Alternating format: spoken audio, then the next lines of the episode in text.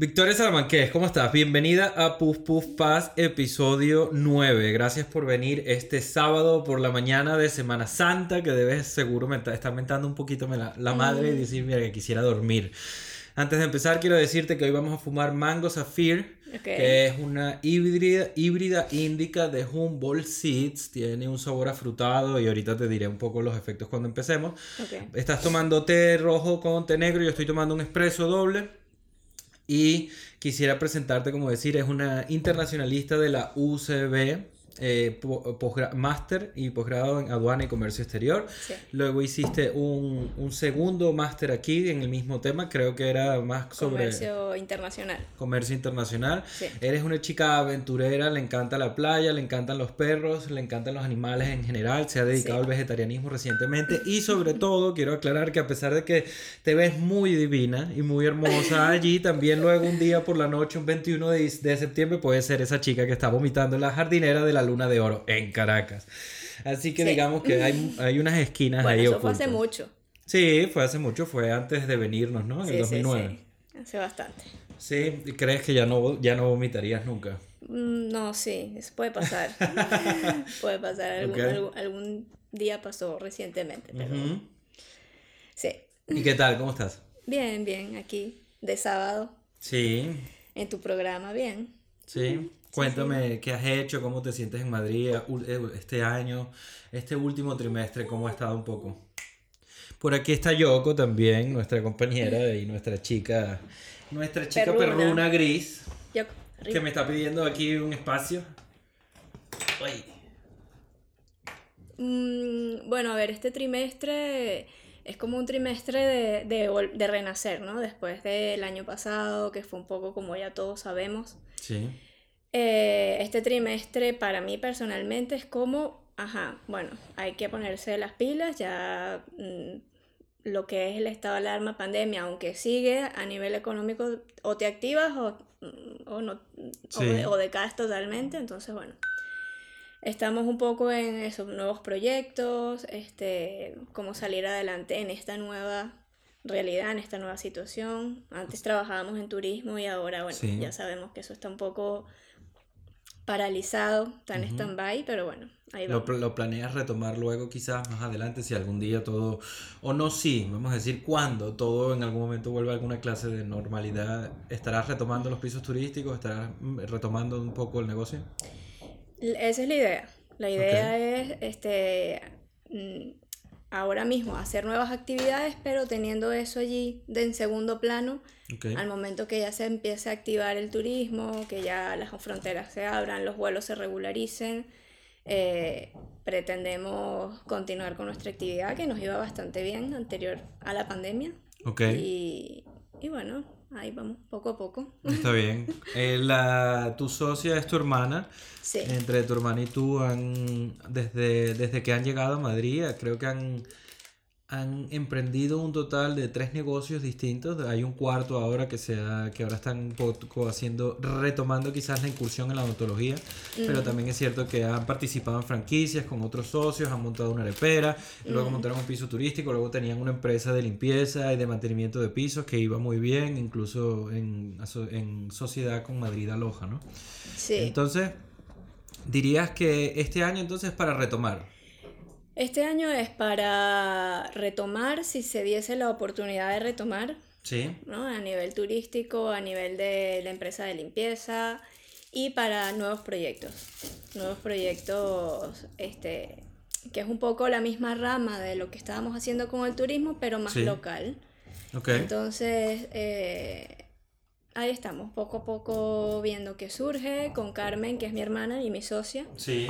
Eh, ella es totalmente inquieta. Ella no se puede quedar en su casa tranquila un día. No, ella es que vamos a hacer, vamos a hacer esto, vamos a hacer aquello, vamos a hacer lo otro y ahora.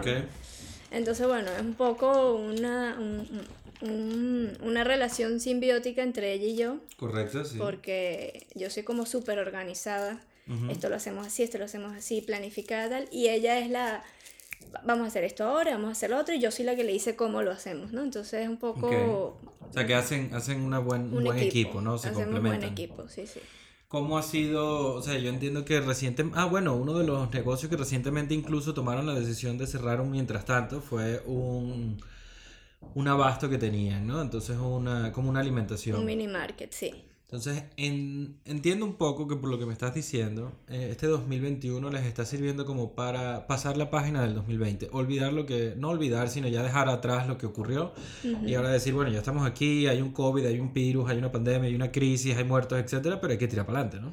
Sí, es un poco readaptarse nuevamente, o sea, ya dejemos atrás un poco el drama del 2020, la pandemia, tal, esto que lo otro, y este, pues sí, o sea, como empezar desde cero con las herramientas que ya tenemos, que no es como empezar desde cero, pero Correcto. digamos que a nivel de, de nuevos proyectos, bueno, ya, dejemos de lamentarnos que hemos perdido el otro negocio, que hemos hecho, que hemos lo otro, vamos a activarnos nuevamente, a empezar esto, a ver qué resulta. Confiamos en que será un buen proyecto y, y estamos contentas. Estamos Qué bien. contentas de ¿Qué proyecto te refieres exactamente en este momento? Es el proyecto de gestión inmobiliaria a larga y media estancia. Entonces vamos, vamos a empezar un poco por allí, ¿no? Porque eres, de- eh, tienes más o menos 10 años en Madrid, entiendo, te viniste más o Sí. menos en octubre del 2010. En, o sea, desde ese momento a hoy, eh, 2021, creo que eres la persona que, que conozco que más ha emprendido y levantado proyectos eh, aquí, bien no solamente a nivel personal, sino también a nivel negocio, ¿no? Desde, puede ser 2014, 2015, montaron una arepera, Pepiadas, tú y Sí. tu hermana. Eh, luego de ese negocio se transformó en un Lock and Be Free, Mm. que estaban como en cierto punto, entiendo que eran como accionistas un poco de ese, de ese local. Luego montaron sus propios eh, negocios para viajeros, Mientras abajo tenían toda una, una infraestructura de limpieza Sí. para, ah, para los pisos turísticos, ¿no? Sí, es como un servicio integral a lo que era el turismo. O sea, pero entonces en total, Pepiadas, Loca Me Free, eh, Point Traveler, Clean Madrid, Drink Madrid. Ahora por ahí se viene, quizás, espero, toco madera y les deseo la mejor suerte de todas, una inmobiliaria y Sí. quizás más adelante Big Glam, una estética, ¿no? Sí. Así que en total casi, casi van siete negocios distintos. Perdona un poco aquí, le di sin querer con el dedo al cable y se cortó la grabación. Entonces, unos, unos negocios han sido muy exitosos y es una pena que el COVID haya acabado con ellos en la forma en la que lo hizo, muy inesperada como, como a todos, ¿no? Incluso Sí. a mí también. Pero también has tenido otros que quizás fueron un paso previo, experiencia, eh, creer en uno, curtirse, ¿no? Entonces, hiciste con tu hermana, lograron en plena pandemia, quizás no sé si fue en mayo, abril, junio, abrieron un negocio el año pasado que duró todo un año hasta que decidieron dejarlo quizás porque no se dan las circunstancias idóneas para tal. Es cierto que hay muy poca gente gastando dinero, ¿no? Que hay mucha gente desempleada, que hay mucha gente en ERTE, entonces quizás el consumo no es lo que uno en principio esperaba, pero teniendo en cuenta toda la trayectoria que tienen en cuanto a emprendimientos, ¿qué, qué crees que se puede esperar? Eh, eh, lo digo especialmente siendo venezolanos, ¿no? Que los venezolanos siempre tenemos como ese espíritu. ¿Qué crees que se pueden esperar venezolanos que lleguen a Madrid, venezolanos que lleguen a Europa?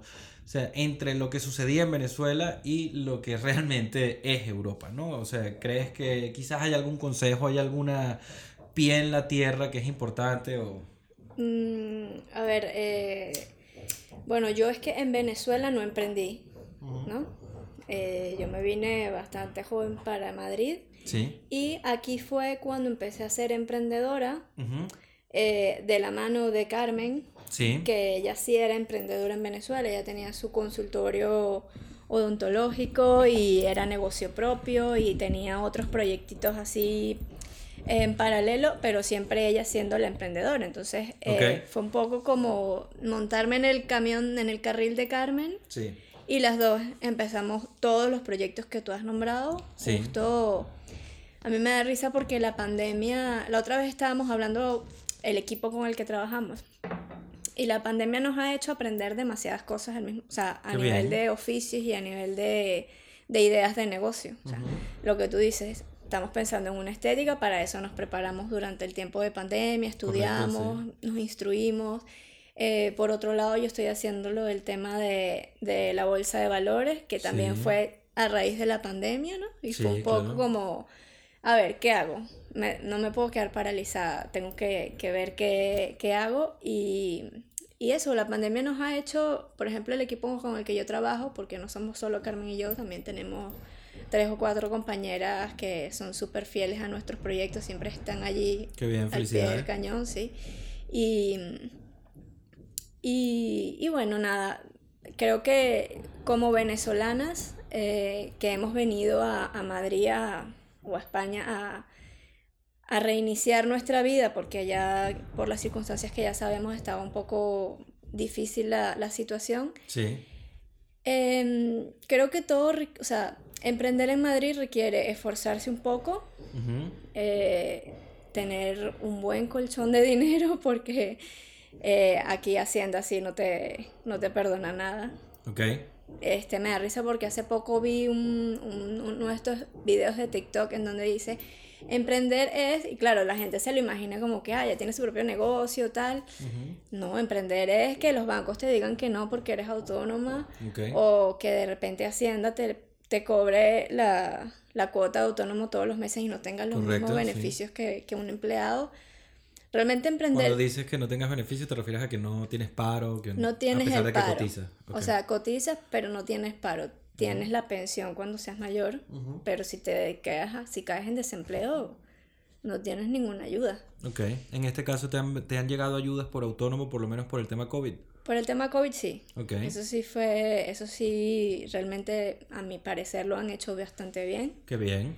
Eh, y fueron diligentes, o sea, fueron, la pandemia empezó, o sea, el tema de cerrar los, los negocios cerra- empezaron en- a mediados de marzo Sí, y ya para abril estaban entregando las ayudas. O sea, que fue inmediato, pues, o sea, en mi caso particular no, no, no estuve en ningún momento sin la ayuda del Estado.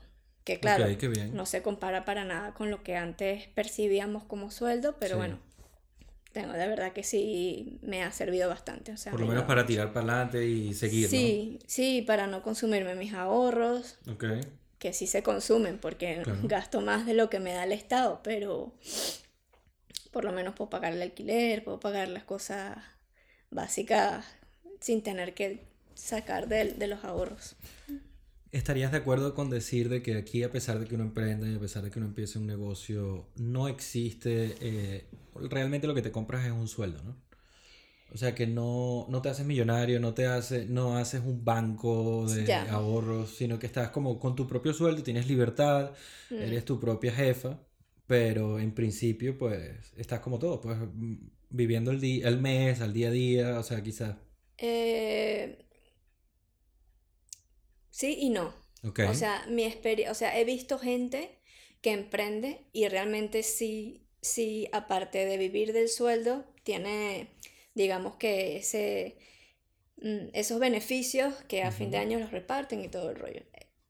Eh, Sé de gente que lo ha hecho, ok. no ha sido mi caso, mi caso es un poco lo que tú has descrito, o sea, soy mi propia jefa y tal, pero tampoco es que me estoy haciendo millonaria, estoy, gano un sueldo, o sea, trabajo para ganarme mi sueldo. Sí. Eh, con el tema del turismo, el año pasado, porque yo complementaba los alojamientos turísticos con la empresa de limpieza ¿Qué de hacía? alojamientos turísticos, que limpiaba apartamentos turísticos. Ok. Teníamos ya ma- casi, casi 100 apartamentos que limpiábamos mensualmente, Oye, qué bien. repetidas veces durante la semana, porque como es Sí, corta sí. estancia, o sea, cada tres días habría Ok. Y con esa empresa sí que hice bastante de mis ahorros. O sea, a ver, ganaba más de lo que consumía, Ok. de lo que gastaba, ¿no? Pero bueno, esa realidad se acabó. Bueno, de momento, pero la experiencia momento, la tienen. O sea, haber logrado dos empresas en ese momento, una empresa que tenía 8, ¿no? 8, 9, 10, ya yo creo que tenían 9, 10, 10. 10 pisos turísticos y además eh, manejando 100 pisos turísticos, o sea, encargados del mantenimiento, de la limpieza, del, del día a día. Mm. Eso a mí me parece totalmente increíble, teniendo en cuenta la, cómo es tan difícil emprender en España, ¿no? O sea, y lo difícil que es, o no lo difícil, sino lo distinto que es a cómo se manejan las empresas en Venezuela. Sí, totalmente. Sí, sí, aquí... eh, bueno, Venezuela es que es Venezuela y, y no tienes tantos trámites por hacer para hacer una empresa, para realizar sí. un negocio, para desarrollar una actividad. Aquí sí, aquí tienes que cumplir la normativa, bueno, porque es otro, es otro tipo de país. Sí, es otra cosa, Es sí. otro tipo de país. Y bueno, Llegó el momento, Victoria.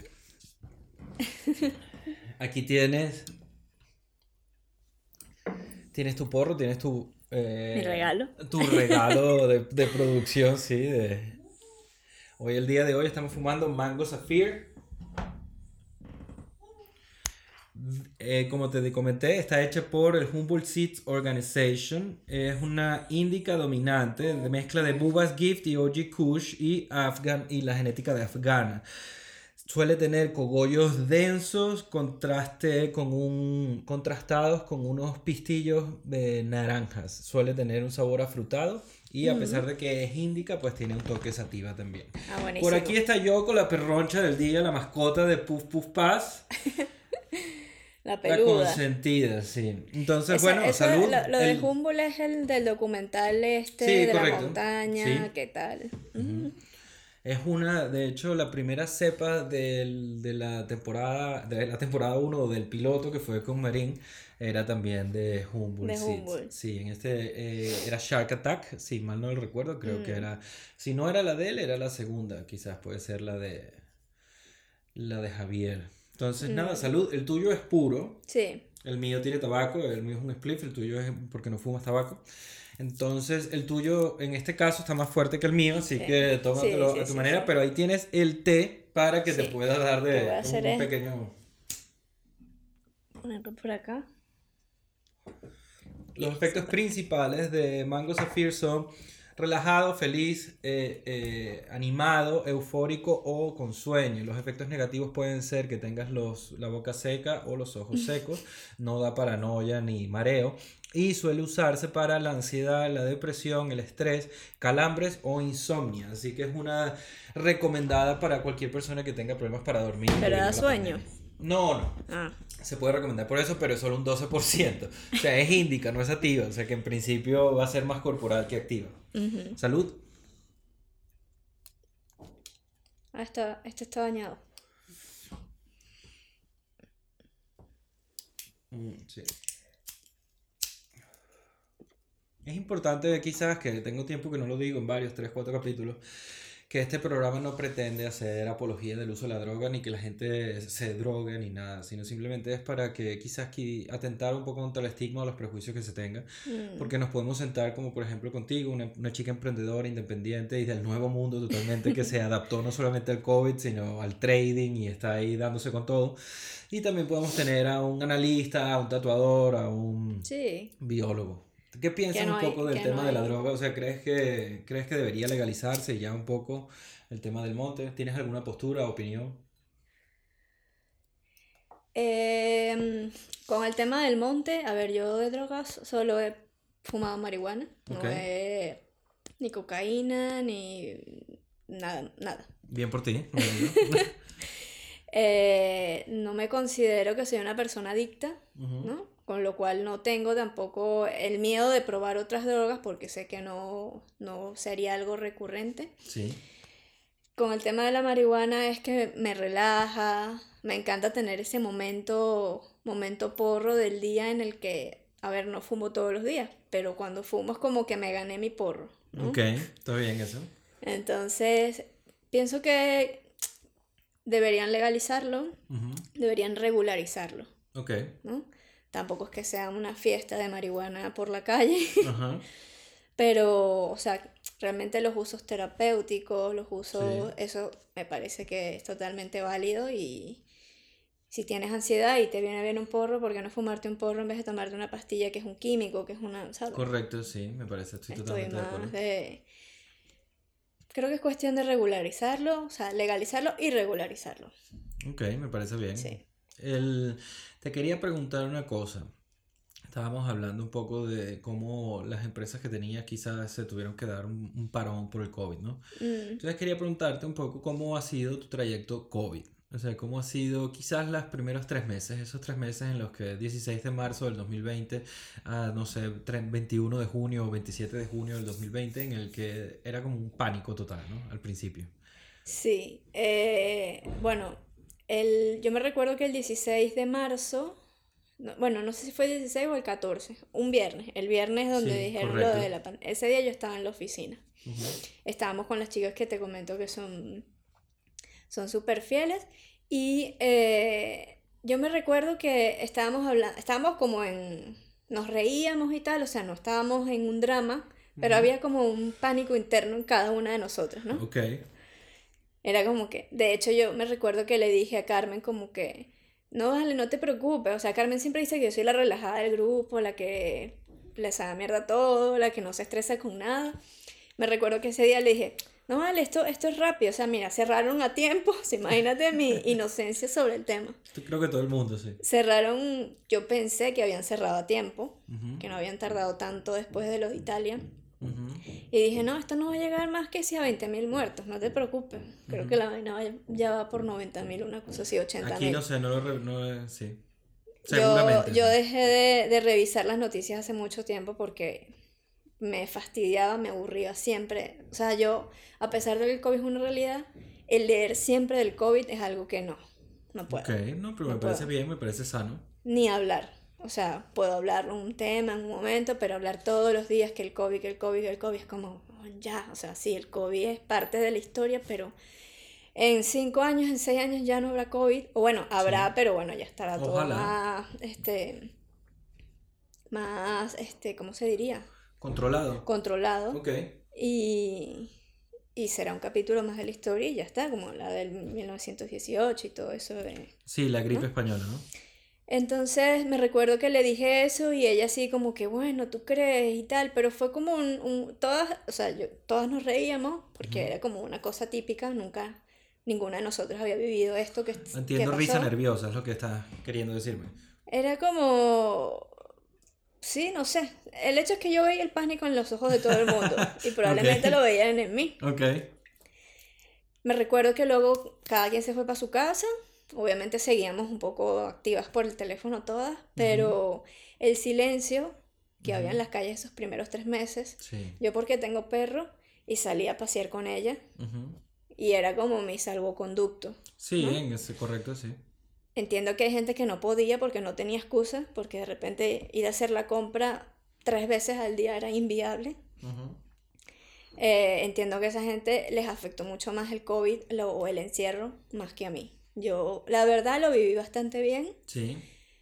Me puse a hacer ejercicio porque no tenía tiempo de sobra, o sea, no había negocio, no había, no se podía salir a la calle, o sea, me puse a hacer ejercicio eh, la perra salía demasiado. Salíamos muchísimo, con lo cual a ella le vino bien. Okay. Pero bueno, en principio respetabas las normas, o estaba, o sea, porque los mm. paseos que hacía eran 15 minutos, 10 minutos, 20 minutos. A veces le respetaba, a veces no. Ok, está bien. A veces sí hacía buen tiempo porque ya llegó abril, mayo y empieza más el solcito, pues estaba un poco más de tiempo. Pero tampoco mucho, porque sí que había mucho control policial en la calle. Sí, correcto. Entonces, claro, que si me preguntan, yo bajé ahorita, pero si de repente ya tenía rato en un mismo sitio, entonces sí, no, no cuadraba la, la cosa, pues sí ¿Te recuerdas de las noticias tipo que se estaban adoptando muchos perros? Sí. Sí, que se habían quedado sin perros las, las organizaciones, las perreras. No, en principio, no, en principio yo no he visto eh, una noticia que diga, no, ahora abandonaron a muchos perros este año. No, no lo he visto. Entonces, quizás mucha gente... Por lo menos la pandemia sirvió para que esos perritos consiguieran casa y... Sí, correcto. Y esa gente probablemente se enamoró de esos perros en ese tiempo. Esperemos que algunos sí. y por eso no los han devuelto. Y por ejemplo, en estos tres meses donde dices que había el pánico, yo eh, comparto esa sensación de pánico. Sabes que yo tuve los primeros quizás 15 días de decretan el estado de alarma y yo paso esos primeros 15 días eh, yendo un poco a los hospitales, fotografiando y tal. Y sí que es cierto que había un pánico generalizado, pues se sentía una tensión, una presión, un miedo. Sí, o sea, para ¿Cómo lidiaste con eso? Eh, ¿Cómo lidié? Jugando Xbox.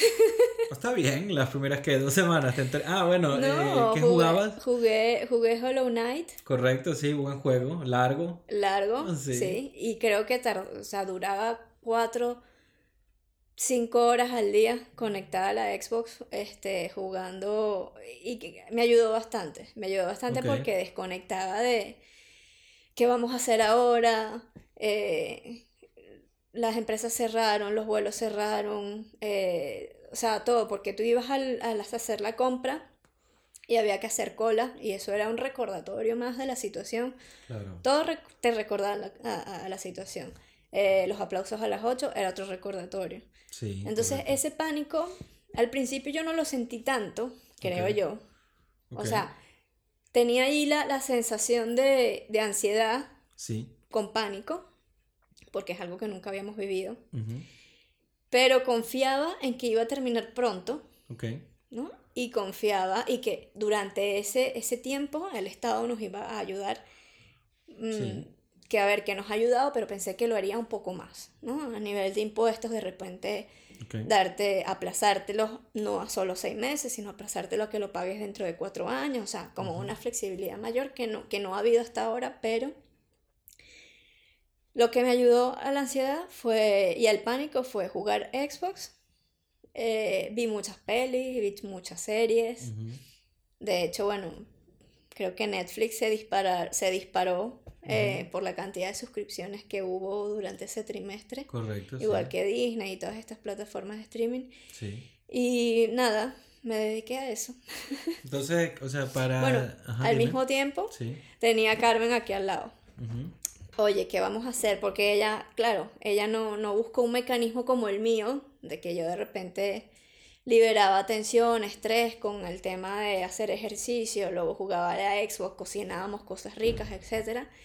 Ella siempre estaba eh, maquinando. Viendo qué hacer. Sí. Ok. Entonces, bueno, durante, me recuerdo que los 15 días de marzo fue como, eh, no, se, no se hizo nada y en abril ya ella empieza, bueno, hay que readaptar la empresa de limpieza, no hay turismo, vamos a focalizarla a otras cuestiones, oficinas, pero claro, las oficinas también estaban cerradas, Sí, correcto. todo estaba cerrado, entonces era un poco, ajá, cómo, cómo nos modificamos y nos adaptamos. Entonces incluimos el tema del ozono que tanto se habló en ese momento, de ozonificar los, los espacios, ¿no? Para poder este, purificar y desinfectar y que de repente la oficina fuese un lugar seguro Claro, y tal. sí. Bueno, ahí Carmen nunca paró, siempre estuvo a ver cómo hacemos, cómo hacemos, cómo hacemos. Supongo que cada una manejó su estado de alarma de manera distinta, pues.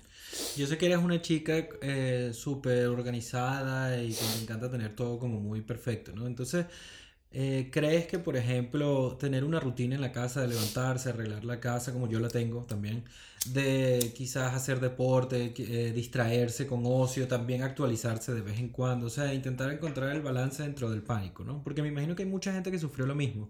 Entonces, quizás, ¿qué consejos crees desde lo que tú has vivido que le podrías dar a, a alguna chica que está diciendo, verga, esto me supera un poco? Mm, a ver, a mí eh, el tema de hacer ejercicio me ayudó bastante, porque toda esa energía que antes gastaba trabajando, pues ahora la gastaba haciendo ejercicio. Claro, después iba y me comía 3.000 vainas y perdía todo lo que había hecho en el ejercicio, pero digamos que mentalmente me ayudaba, tenía, tenía una rutina, ¿no? Me levantaba, como tú dices, arreglaba la casa, arreglaba la cama, tal, desayunaba, hacía ejercicio, o sea, tenía una rutina y luego dedicaba unas horas a ocio, que era jugar Xbox, Ujú. y ya llegaba la noche, o sea, mi día era bastante, sí que tenía una rutina. Ok. Entonces creo que para mí, a mí me funciona. A mí me funciona tener, o sea, si yo me levanto y no sé qué tengo que hacer y creo que me da más ansiedad. Ok. Si me quedo así como, ay, ¿ahora qué hago? Hago ejercicios, no voy a hacer lo otro o no sé qué hacer. No, no. Tengo que tener un poco de esquemas eh, porque si no, sí, creo que es como una bola de nieve. Empieza la ansiedad a comerme y trrr, hasta que un desastre. Es que estoy totalmente de acuerdo. ¿Crees que la ansiedad es lo que más ha, lo que más ha pegado este año o del año pasado? Sí, Sí, más Sí. que más que otra cosa, pues que la, fue una ansiedad por la incertidumbre o por la por la incertidumbre. Okay. En mi caso. ¿Esa incertidumbre te sigue afectando ahora? Un poco menos. Ok. Eh, a veces se, se, me olvida que hay una pandemia. Y a veces se me olvida de que estamos en un estado de alarma, porque no lo han retirado todavía. No lo han retirado todavía, correcto. Lo que pasa es que entiendo que se te olvide porque Madrid es propensa a que se olvide, en virtud de cómo lo han manejado. Bueno, puede ser, sí. Sí, o sea, no... Digamos que me he adaptado un poco a las nuevas normas que tampoco son como muy radicales que afecten mi, mi estilo de vida, porque no soy de, de, las que va a discoteca ni me la paso en un bar, o sea, ese tipo de cosas de que de repente antes salía de fiesta y a las 11 me tengo que volver a casa, yo entiendo a que le puedan joder a los que, a los que, vivían. Yo como no tenía ese estilo de vida, pues no me, realmente no me afecta en nada.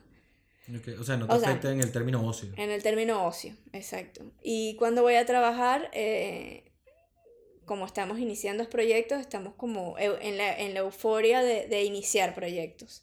Claro, pero eso está bien, o sea, ese ímpetu no se ha detenido, ¿no? No, es que eso está bien, o sea, son, eh, tienen un ánimo resiliente, tú y tu hermana, aguantan, aguantan la presión y la pela y se tiran para adelante y siguen haciendo. sí, intentamos que, intentamos que el tema COVID y pandemia no, no, no nos supere, o sea, estamos ahí en plan, sabemos que está la pandemia, sabemos que tenemos negocios en stand-by, sabemos que debemos dinero, sí. como mucha gente ahora, pero en la mayoría, o sea, digamos que del 100% hay un 20% ahí de ese sentimiento, el otro 80% está focalizado en vamos a hacer nuevas cosas para poder salir adelante con todo esto, o sea, no, no nos quedemos paralizados en... Claro, sí, correcto. Pero es difícil. Okay. Es difícil... Es difícil si no tienes el equipo correcto. Muy importante, sí. Para mí. O sea, yo eh, soy mucho de equipo. Okay. ¿no? y me tengo que llevar bien con ese equipo. Si me llevo mal, pues... Bueno, creo que en pues general la gente siempre se lleva bien contigo, tú te llevas bien con la mayoría de las personas. Hay pocas personas con las que suele chocar, creo, entiendo. Sí, bueno, sí, o sea, con el equipo con el, el que tengo ahora, este, mm, soy bastante tranquila, o sea, para que algo me enfade, tiene que, que, que o sea, tiene que darme bastante. Ok. y, y, lo que hago, bueno, también es que somos un, un contrapeso. Entre tú y tu hermana. Entre yo y mi hermana. Ella es súper explosiva, o por lo menos hace poco era súper explosiva y tiene mucho carácter y es muy así fuerte. Entonces yo intento sopesar de otra manera, ¿no? Para hacer un equilibrio. Cuando algo me enfada, me enfada. Y lo digo. ok, muy bien, sí. Y lo digo, y, y, pero lo digo no gritando, sino lo digo eh, quizás usando palabras muy fuertes que no debería usar, pero somos distintos. ¿A qué iba esto? que un poco de, o sea, de, de que eres resiliente, de que sigues tirando ah, para adelante, de que descansas mucho en un equipo. Exacto, lo del equipo. Quien no tenga equipo y suela trabajar en equipo, salir de esta situación entiendo que puede ser más difícil. Sí, claro, yo, yo sigo, o sea, cada quien tiene sus circunstancias y sus propias su propia vida, ¿no? Mm. Pero sí creo que, o sea, tener una rutina, estoy de acuerdo contigo en que tener una rutina, hacer deporte, distraerse, también seguir leyendo, o sea, no, no estaría, mm. no aconsejaría desconectar del, de la actualidad, pues. Ya. Porque por más que sea, incluso si quieres emprender, o, por ejemplo, si vamos al trading, que es una cosa que has estado mm. haciendo, entiendo, yo también la, yo también la he tomado como actividad, entiendo que tienes que estar muy al día a día, ¿no? De las cosas que están pasando quizás a nivel macro economía, estados, préstamos, etcétera, datos de desempleo. Sí, bueno, el año pasado, a ver, yo no es que desconecto de la realidad. Yo me mantengo informado, pero antes, por ejemplo, los primeros tres meses que estamos hablando, quizás leía cuatro horas al día noticias. Ok, bastante, sí. Demasiado. Demasiado, hasta que llegué un momento en donde o la noticia no era verdadera, o sea, en donde un poco me, me, Mm, no sé, me desanimó el leer la noticia. Fue como... Ok.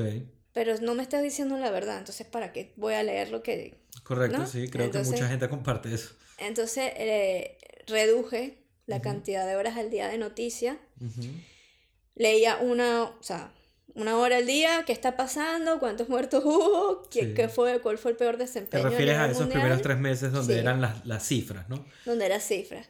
Donde era cifras, donde era las ayudas, o sea, Sí. qué van a hacer los estados para ayudar a, a- a sus ciudadanos, o sea, e- ese tipo de cosas, los hospitales y tal. Ujú. Luego ya después de eso, eh, llegó el verano, Sí. ¿no? Y fue un poco más de desconexión porque ya empezaron a abrir más cosas, eh, las horas de salida eran distintas, o sea, era un poco más desconectado. Igual seguía leyendo noticias, pero no tanto como, o sea, fue en degradés, ¿no? Fue así bajando. Cuando mm, me introduzco en el tema del, del trading, ahí sí empiezo a, leer noticias nuevamente, pero más a nivel económico, o sea, eh, de empresas, de acciones que están haciendo X determinadas empresas para salir de la pandemia, Sí. etcétera, ¿no? Eh, pero bueno, al final del todo, con el tema trading, eh, a mí me gusta, sé que el tema trading son tanto el análisis global, fundamental, etcétera, como el técnico. A mí me gusta más el técnico, el del gráfico y tal. Entonces, leo, no- Indicadores y cosas así. sí, leo noticias para cosas puntuales. De repente también si vienen datos económicos y tal, eso sí tienes que tenerlo bien en tu calendario, pero sí desconecté un poco de las noticias Coño, inicialmente. Eh, yo Pero lo- es que me agobiaba. es que lo entiendo Me perfectamente. sí. agobiaba y eh, en la casa se estaba hablando constantemente de eso y era algo como que ya, o sea, Hollow Knight, Hollow Knight, Hollow Knight, ¿sabes? Claro, a ver, en este caso, eh, una de las cosas que yo vi al principio, muy al principio, quizás el primer mes adentro, ya en, en, qué sé yo, mediados de abril, Ujú. había una, una chica china que grabó un, como una clase de TikTok o mensajes para las redes, eh, como queriendo aconsejarte cómo llevar el confinamiento, porque ya tenían dos o tres meses en confinados, tipo China, ¿no? Que tenía un novio español. No me recuerdo, pero Ah. sí me- eh, lo que ella decía era que era muy importante controlar la, la sobreinformación. Y eso es una cosa que ha salido constantemente en el, en- aquí en el podcast y es que yo creo que todo el mundo sintió de que había un bombardeo mediático demasiado malandro. Una avalancha de noticias. Exacto, una, sí. una cosa incontrolable. Entonces, estoy totalmente de acuerdo con que hay que tener cuidado porque el- o sea, la idea de mantenerse informados es estar al día para poder tomar decisiones quizás apropiadas o acordes a la realidad, más no para aumentar el pánico ni para generarse más estrés. O sea, si eso es lo que está concluyendo, pues sí, hay que hacer lo que hiciste, ¿no? Que pasaste de cuatro horas a una y después ya en verano estabas ahí descansando un poco. Y filtré un poco los canales de comunicación. ¿Cómo fue el verano? O sea, teniendo en cuenta de que no se podía viajar, de que... Porque sé que te gusta mucho viajar, ¿no? O sea, eras una... Muchísimo. De hecho, eh, claro, bueno, no, no se podía viajar, pero siempre decía, es el momento perfecto para viajar. Todo está barato. es verdad que sí, todo correcto. está cerrado, pero bueno, yo cuando viajo normalmente no entro a museos, sino soy más como de la naturaleza. ¿no? Voy a las playas, voy a cuevas, voy a montañas, voy a cosas así. Entonces Sí. eso no cierra, obviamente Sí. podía estar perfectamente viajando. de hecho, eres una persona que subió el monte Olimpo. Sí, Eh, Seis horas de un buen hike para allá y luego visitaste Sí. la Santorini, estuviste Sí. de viaje por Grecia un poco. Eso fue quizás dos, no, como cuatro años antes del COVID. eso fue 2017 Ok. o do- 2017 o 2016 por ahí. ¿Cuál ha sido la playa que más te ha gustado de todas las que has visitado aquí desde que, desde que saliste de Venezuela? Bueno, eh, me encanta una playa en Almería, Ok. en Cabo de Gata, que creo que se lugar. llama Almadraba de Pontebreda o algo así, no me recuerdo. Ok. Eh, esa playa me encantó. Esa es Como- la que tiene la iglesia llegando y eso. Sí, Ok. es la que es una callecita principal, está como Ujú. la iglesia, o sea, es un micropueblo Sí. y la playa ahí mismo, ¿no? Ok, esa, sí. esa me encanta. Cabo de Gata es Eh, increíble. Sí, sí, sí. Ah, bueno, y la de los genoveses. Uf, Sí, también. esa me encanta también. También en Almería, ¿no? De buenas de viajar, sí. De hecho, tengo la vitamina D baja porque tengo dos veranos que no voy a la playa. Necesito sol, necesito ir a la playa. Bueno, pero mientras tanto, o sea, en Madrid hay mucho sol no, también. no, no. Necesito ir a la playa, en traje de baño, así. Ok. Y em, me encanta el Algarve. Creo que es mi lugar favorito. Ok, Portugal, En al sur de Portugal. Portugal, sí. Sí. Lo que es Sagres, ¿no? Es la parte que más te gusta. Sagre, sí. Playa du Barranco. eh, Ujú. Sa- sí, sí, toda esa zona me Toda la encanta. zona de, ¿cómo es? La ruta bizantina. La ruta Sí. bizantina. Exacto. extra, eh, extrañas viajar, ¿no? Entiendo. Sí, Sí. sí, sí, Sobre una- todo viajar a... Bueno, viajar en general. Eh, extraño mucho la playa, viajar a sitios de playa. Sí. Em, pero no, viajé a Marruecos y me encantó también, ¿no? Ah, bueno, también visitaste la playa de Marruecos, ¿no? En, en, en Essaouira la visité, me encantó Essaouira, creo Sí, que fue de Marruecos mi lugar favorito, no digo que la Medina, no, pero yo siempre voy a escoger la- el lugar con playa, a menos que Ok, sea una sí. playa muy cutre, o sea, Pero también visitaste el desierto, ¿no? Estuviste ahí con los bereberes. visité el desierto, dormí en la Jaima, eh, comimos tajín, ¿no? Tajín, sí. Tajín de, bueno, ya ni me recuerdo de qué era, en ese momento comía carne, entonces comí con carne, y me encantó. Y del viaje que encantó. hiciste, estuviste 10 días eh, a, lo, la- A lo eh, a largo lo largo de, de- toda la costa española, la en, costa acampada española. libre, a pesar de que eh, es, es ilegal en España. Sí, y ¿Qué odio. Odio esa situación de hacer algo que de repente la policía venga, epa, aquí no se puede dormir. Ujú. Y es como, no. Coño, en ese viaje entiendo que conociste todas las costas españolas, quizás te faltó la, la parte eh, catal- Mm. catalana, la, la costa catalana, la saltaste, fuiste de directo creo que de Valencia al País Vasco, pasando Sí. por lo que sería eh, el desierto de Monegros. Luego te incluso... ¿Cuál es el desierto monegro? El desierto de- es un desierto de Monegros que queda, el- no sé, no sé exactamente de, de qué comunidad es, Ok. pero queda entre, como entre Valencia, subiendo por Castellón, a, a camino a Donosti, como a la falda de los Ah, Pirineos. creo ¿no? que sí. Ya, me recuerdo un poco. Hacen un festival allí o hacían un Sí, festival de sí, música ya me recuerdo, me recuerdo, sí. Luego también eh, te adentraste en las minas asturianas, te emborrachaste de sidra con unos mineros. Unos mineros, sí. que estaban, que estaban por allí, que nos, que nos invitaron al Mm. bar y nos recibieron al bar. Luego de haber visitado Rayán, el primer pueblo del Mm. poltergeist Mm. español. Eres muy fan de eh, Iker Cuarto Milenio, ¿no? Eso, sí. ¿eh? Iker Milenio, eh, Iker Jiménez, Sí. eh, Milenio 3, bueno, Cuarto Milenio, Milenio 3, Ujú. eh, me encantan. Me encantan sus programas, los pongo siempre para quedarme dormida. Es verdad que no duro mucho, porque me duermo súper rápido, pero lo retomo el día siguiente. Y me encantan las historias de terror, como narra, como narra las historias. Y Es sí, un buen cuentacuentos, a mí me parece que es súper bueno, en verdad. re- recuerdo esa, la del misterio de Rayán, Sí, que yo correcto. dije, tenemos que ir a este pueblo, porque claro, el viaje Ujú. veníamos de playa, veníamos calorcito, llegamos a Asturias y eso es frío, Sí, correcto. ¿no? Entonces era un poco un viaje donde tenías que tener diferentes tipos de ropa, ¿no? Porque el, el calor y el frío y tal, y no, no la tenía. Yo me Sí. recuerdo que pasé frío en Asturias terriblemente.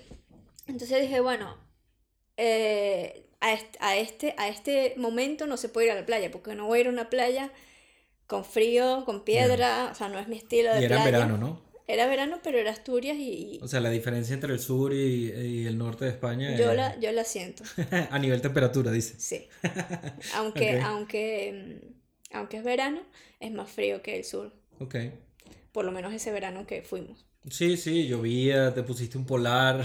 Fui a Decathlon a comprarme un polar, un sleeping bag, este, un poco vainas para el frío, me recuerdo, sí. Sí. ¿Y cómo es el, o sea, el- esta parte venezolana que yo creo que tenemos todos, incluso también lo decía Lucía, este, este paranoia que da de repente quizás en la acampada libre o en pueblos aquí solos, que en Venezuela sería como que estás pagando un poco. ¿Te traes esa paranoia de Venezuela? O sea, el- Sí, totalmente. Menos, pero sí existe. Sí existe. Me Ok, recuerdo en claro. Asturias, en Asturias eh, acampamos en el medio de una montaña por ahí, eh, obviamente ilegal.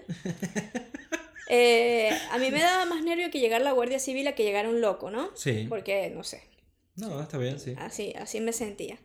Pero llegó otra, otra camioneta que se iba, que se aparcó un poco más adelante, Ujú. ¿no?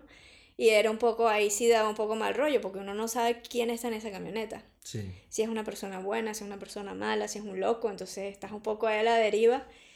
Y te traes un poco la paranoia de Venezuela, pero bueno, con el tiempo va disminuyendo. Vas teniendo más confianza. ¿Extrañas Venezuela? Em, es que tengo mucho tiempo aquí. Extraño ciertas cosas de Venezuela. Ok. Eh, extraño, bueno, obviamente mi familia está allá. Sí, claro. Extraño que tenía la playa tan cerca. Porque yo desde chiquitito, o sea, con 20 días de nacida yo estaba en una lancha montada, o sea, soy completamente de mar. Ok. Me da miedo nadar en el mar, pero siempre que esté a salvo me encanta. Por eso te gusta esa playa de Almería que es como sin olas, así todo un plato, como para estar flotando. Transparente, puedo ver tranquilamente todo lo que pasa, me encanta. Si me lanzo en un agua oscura, me puedo dar un ataque de pánico. Ok. pero esa, esa playa de Almería me encanta por eso. Bueno, obviamente las playas azules transparentosas son hermosas, pues. Sí, Nunca claro, como las nuestras, ¿no? Nunca fui a los Roques, entonces no... Quisiera que tus padres, se... bueno, pero quizás visitaste la tortuga o... Pero era muy chiquita, no me recuerdo. Mm, He visto fotos, pero no me recuerdo de esa playa. Ya, ya. Sí, eh, los Roques, yo tampoco he ido a los Roques, pues, pero sé que, por ejemplo, en, también en Chichiribichi ah, había ciertos... Los callos. Ajá, exacto, habían ciertos callos que eran así cristalinos. Sí, bueno, sí me recuerdo, sí los vi. Sí, sí, sí. ¿Cuál era, como, cuál era a dónde solías ir con tu familia a la playa en Venezuela? cuando eh, salías de Miranda. O sea, cuando salías... Bueno, eh, íbamos, mi, papá tenía un apartamento en Higuerote. Pero Higuerote sigue siendo Miranda. Higuerote sigue siendo Miranda. Fuera de Miranda, eh, ¿a qué playa fui? No, pero mm. con familia que iban, que sí, para, para Margarita, para Puerto La Cruz. No, para Puerto La Cruz. Para Puerto La Cruz íbamos, para Margarita no fui casi nunca realmente, fui como dos, tres veces. O sea, no era muy margariteña yo. Oye, Margarita es increíble, en verdad. Nosotros íbamos siempre en diciembre. O sea, me recuerdo, o sea, fui a Margarita como eso dos o tres veces, pero no era. Como, no, viene un puente, me voy para Margarita, no. Ok. ¿No? Era Puerto La Cruz, este. Lo que pasa es que mis abuelos vivían en el llano, entonces nuestras vacaciones casi o eran la playa, pero a nivel de Igarote, o era para el sur. En plan, el Sinaruco, o sea, más de ríos, pues. Sí, sí, los llanos de Venezuela. Exacto.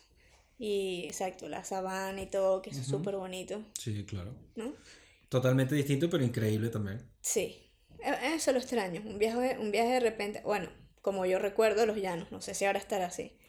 Extraño esos viajes al llano donde veías toda la llanura, de repente las vaquitas, que se sentía que era otro ambiente distinto, seco.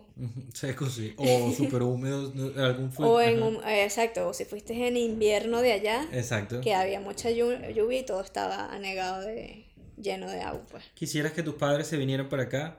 Porque entiendo que eres muy fan de Madrid, ¿no? O sea, Madrid es una ciudad que te encanta. La sientes que te ha acogido, que te ha mm. aceptado, que te hace parte de ella, ¿no? Eh, Madrid me encanta. Me encanta también porque ya aquí he logrado ciertas cosas, o sea, he crecido en Madrid. O sea, digamos que mi adolescencia y juventud, primera etapa de la juventud fue en Venezuela, pero luego aquí fue donde realmente crecí, ¿no? ¿Con qué edad te, con qué edad te viniste? Con 23 o 24. Ok. No me recuerdo. Creo que 23 y cumplí 24 después. Ok. Entonces realmente yo me gradué de la universidad, trabajé, estudié un año después, o sea, hice un máster después de la universidad. Y mientras estudiaba trabajé con mi padre. Sí. Y ahí ya después me vino, o sea, realmente no tuve... Mucha vida post-universitaria en Venezuela. Post-universitaria en Venezuela. Me encantaba la universidad donde estudiaba. Sí, claro. Uh, uh, uh, se ve. y, y luego me gustó mucho el máster que hice pero luego me vine para acá y, y, Madrid realmente sí me, me, encantó la forma en la... O sea, la ciudad me encantó, ¿no? Eh, al tener a Yoko hice muchos amigos, ¿no? Y fue súper, fue como un cambio, porque en esa primera vida, ¿no? Madrileña. Sí, porque el, el, primer año sí fue un poco rudo, fue un poco como... Yo solamente estudiaba viernes y sábado, ¿no? El resto de los días no tenía, o sea, tenía que estudiar, pero realmente me quedaba en la casa y era un poco como que yo no soy una persona muy abierta. Era un o poco, tímida. Exacto, era un poco, era difícil entrar, ¿no? La timidez yo creo que ya la has perdido, ¿no? En principio. No tanto. No tanto, no tanto. Todavía soy bastante callada. Ok. Pero este, con Yoko. Eso Ah, bueno, ah, sí, sí. Con Yoko entré en esa vida madrileña. Eh, conocimos lo que es salir de etapa, o sea, fue como un poco entrar en el estilo de vida que se vive en Madrid. ¿no? Ok, sí. Y a partir de ahí ya em, empecé, empecé, tenía amigos, llegó mi familia, o sea, mis hermanos, entonces ya era distinto, pues tenía familia aquí. Tú fuiste el imán de ellos. Yo fui a Limán, sí. Coño, ahí el... Mi papá me lo reprocha siempre. Tu papá. tu papá quizás termine aquí ya después, más adelante, cuando tu mamá se Mm. termine de venir en algún momento, pues, quién sabe, ¿sabes? Quizás más adelante, si mi madre se viniese, él, él lo que haría es unos meses aquí, unos meses allá. Ok. Pero él jamás va a dejar Venezuela. O sea, es algo que, que no sí, va a hacer no, nunca. tu papá es totalmente... Yo amo Venezuela y me quedo aquí, ¿sabes? Como un capitán en su barco, pues. Sí.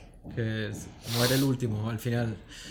Hay dos cosas que tiene, hay dos cosas que te quería comentar. Una es que estabas diciendo que eras, que eras callada y quería, que me parece muy de pingo una cosa, ¿no? Y la otra es de Madrid. Entonces, lo digo para que para no perder el hilo, porque como ya Mango Zafira está haciendo las suyas, pues a veces se me van un poco las ideas. Pero hay una cosa, hay dos cosas puntuales que a mí me parecen eh, extraordinarias de ti. Entonces, la primera es que haces y eh, encuentras la vida en el hacer. Constantemente estás embarcándote en nuevas cosas, nuevas actividades, aprendiendo nuevas vainas, atreviéndote a ser nueva, ¿no? Eso es totalmente admirable. Y lo otro es la, cuando dices que eres callada, hay una, hay puntualmente creo que hay un beneficio de ser callado Ok. que quizás es algo de lo que yo care- he carecido en mi vida. Y es que, o sea, no estás vendiendo, vendiéndote con lo que haces, sino que simplemente lo estás haciendo en silencio y dejas que los resultados, que las actividades, que las cosas que emprendes hablen por ti. Entonces, ¿crees que existe un vínculo entre la gente que habla y no logra hacer y el que en silencio está haciendo y ya? O sea, ¿crees que es mejor estar callado o... Eh, sí, o sea, mi, mi, el que yo sea callada no es, no es adrede para eso. ¿no? Ok. Es algo que siempre he sido así. Siempre he sido tímida. Sí. Cuando mi mamá me cambiaba de colegio era un drama, porque volver a ser amigos para mí es difícil. Ok. ¿no? No soy de esas personas que comparte lo que siente de sus historias, o sea, tengo que tener mucha confianza para compartir ciertas cosas, ¿no? Pero entonces eres reservada, ¿no? Soy Más reservada. Ok. Mm, Sí, soy reservada y, y soy un poco tímida, sí, porque de entrada me cuesta venir y, epa, ¿qué más? Yo soy tal y no sé qué más y hago esto, hago lo otro. También depende, o sea, me ha tocado que la situación me pone a que tengo que hacerlo y lo hago. Pues eso está bien también. Pero es un esfuerzo, o sea, es un esfuerzo que yo siento que digo, uff, que qué esfuerzo he hecho. Sí, que no te viene natural, No ¿entiendes? es natural, exacto, no es natural. Coño, pero eso es incluso más de pinga todavía. O sea, el hecho de que seas capaz de salir de tu zona cómoda y de que te obligues a... Pero me tiene que valer la pena.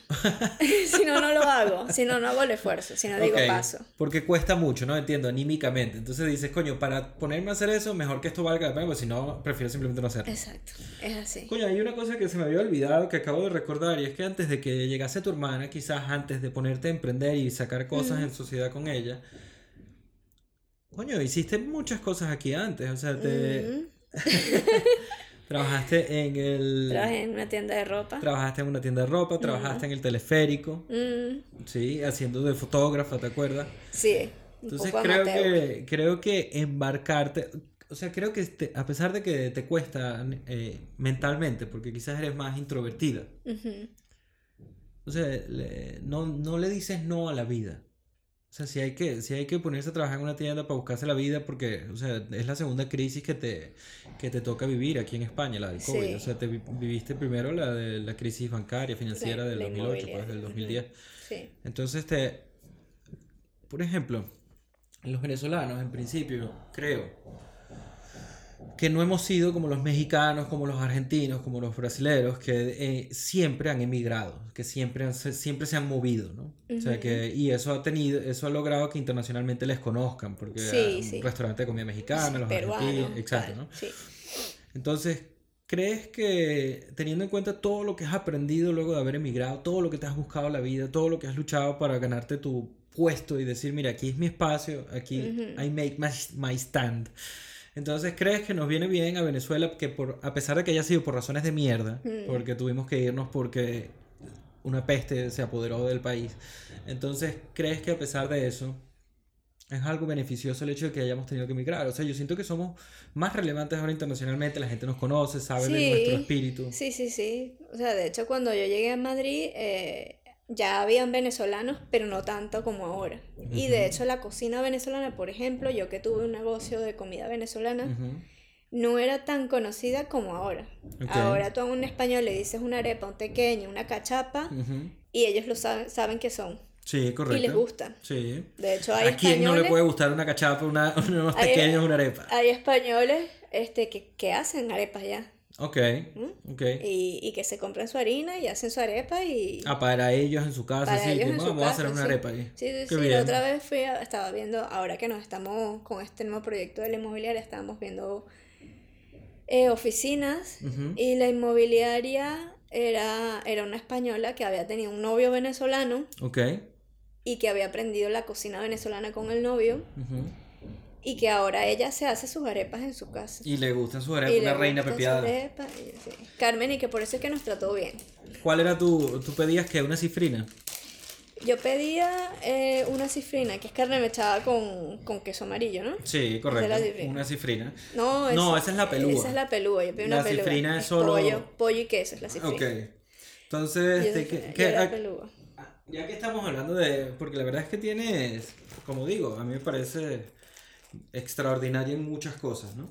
Entonces te quería. eh, siendo, siendo tu arepa favorita, Ya. la. La pelúa. que es carne mechada con queso amarillo. Y yo Sí. entiendo que tienes aquí ya quizás. eh, creo que es previo al COVID, no lo sé, no lo recuerdo. Que tienes quizás un año o dos años ya siendo vegetariano, ¿no? Es previo al COVID, sí. Previo al COVID, o sea que sí, son dos años. Entonces, coño, después de casi, no sé, X años de tu vida vi- comiendo carne y, digamos, vienes de los llanos, o sea que te gusta, Sí. te has embarcado en ser distinta. En, en más que todo, lo de pinga es que has llevado tus principios a la acción. O sea que has dicho, mira, yo, yo, yo quisiera vivir en otro mundo donde se trate con más respeto a los animales, donde la industria de, de la alimentación no sea como es. Quizás, no sé si estás en contra o no de que se mate un animal para comer de una forma muy personal tú, pero... O sea, cuéntame un poco cómo ha sido el trayecto de embarcarse en ser vegetariana, a pesar de que no quieres serlo ah, instintivamente. Es verdad, es verdad. y que, que... O sea, yo me siento Ajá. feliz siendo vegetariana, Ok. ¿no? Es verdad que me encanta comer carne. O sea que ¡Opa, vale! me encanta comer, por ejemplo, jamón serrano. O sea, una cosa que desde chiquita, desde pequeña, mi papá siempre compraba jamón serrano y hacía unos bocatas de jamón serrano que ahora lo pienso y me, o sea, me encantan. Eh, y como tú dices, mi familia, mi abuela vivía en el llano Ujú. y comíamos que si carne en vara y vainas así. Y a ver, yo no, yo no comía, realmente no me gustan mucho las parrillas ni las carnes así. Yo soy más de carnes ya preparadas, carne mechada, carne molida, eh, como un guisito de pollo. Pero tú- me pones un bistec y no, Ok. no me gusta. Tú me pones un, una mus- un muslo de pollo y tampoco me gusta, ¿no? O sea que... Era más como el sofrito y quizás puntualmente el jamón serrano. pues. Exacto. Y el jamón serrano y el pavo, o sea, O sea, los el pernil. Coño, el pernil. Una arepita así con pernil y tomate. Divino. O un sándwich de pernil en O un galpán. sándwich de pernil. Bueno, en fin, que me gusta la carne. Pero eh, estoy feliz siendo vegetariana. Ujú. Me gustaría dejar de comer eh, derivados del- de los animales, pero es bastante difícil. Pero bueno, O sea, como leche y Sí. quesos. huevos. Ok. Sí, pero este, yo creo que poco a poco, O quizás sea, en 10 quisieras llegar a ser vegana. Sí, es pero quizás en 10 años cuando ya... No, porque he escuchado, he escuchado eh, va- varios mm, entrevistas y podcasts de vegetarianos y no muy pocos son los que lo hacen de golpe. Empiezan siendo un vegetariano y a veces comen peces, Ok. luego dejan de comer peces y luego pasan al veganismo, pero en eso hay un trayecto, Sí, un trayecto de años. Ok. Hay otros no, hay otros que son Sí, pero dice que son la minoría, pues. La minoría, exacto. Eh, yo lo hago es por lo del sufrimiento animal. O sea, no, no es que me venga mal a nivel de salud comer carne. Es verdad que desde que no como carne, mi digestión es distinta, Ok. ¿no? O sea, no, no, no tengo esas llenuras ni nada. Bueno, pero eso es más saludable. Sí. Y... No me recuerdo qué iba a decir. No te preocupes, eso pasa mucho aquí en el podcast. Eh, estaba ser. hablando que me hacía feliz el ser vegetariana, tal. Ah, por el sufrimiento animal. Sí, Por el correcto. sufrimiento O animal. sea, a mí lo que me parece interesante es que... Dos cosas, ¿no? Primero es que te atreves a hacer cosas que te son complicadas, entonces me gustaría quizás ver cómo, cómo lo logras, porque debe haber, yo creo que hay mucha gente, ah, in- independientemente del sexo o del género, que quiere hacer cosas, que se propone metas, pero que al final no. No lo no- hace. no lo sigue, exacto, no lo logra. Entonces, eh, quizás un poco, Yoko, Yoko, estamos al aire, ¿vale? Estamos al aire. Por favor, un poco de respeto. Compórtate, perra. Entonces, eh, no sé, un poco, que hables un poco de eso, ¿te ha sido difícil? Sí. O sea, ¿cómo...? Eh, mm, la verdad, la verdad, la verdad, eh, la decisión fue muy de un día para otro. O sea, a ver, yo tenía años diciendo, coño, tengo que dejar de comer carne, tengo que dejar de comer carne, pero terminaba comiendo carne. O sea, no, no había lo que tú dices, una, una, un, un evento que me hiciese cambiar, ¿no? Ok, Hubo un evento finalmente, menos mal que pasó, ok, ¿cuál fue? este, que estaba viajando para, para mm, Francia y vi un camión de cerditos Ok, y ya yo sabía que para dónde iban. Y eso fue como ya. Y en todos los vegetarianos que he escuchado, les pasa. ok. Les pasa eso. Hay como un evento de que tuvieron un evento con una vaca. ¿Te dio tristeza recordar a esos cerditos? Se te aguó el guarapo. Victoria, ¿qué tal? Retomamos, segunda parte. Yes. Hicimos un break porque te recordaste de una forma muy fuerte o muy viva de los cerditos y te dio un poquito de tristeza. Sí. Estábamos hablando de lo que de lo que se necesita, ¿no? Para empezar algo que no te es natural, para, para lograrlo, para lograr la meta que te vayas proponiendo. ¿Qué piensas? Eh, bueno, yo creo que para hacer algo que quieras hacer, realmente eh, debes querer hacerlo, ¿no? O sea, Ok. eh, Convicción, ¿te refieres?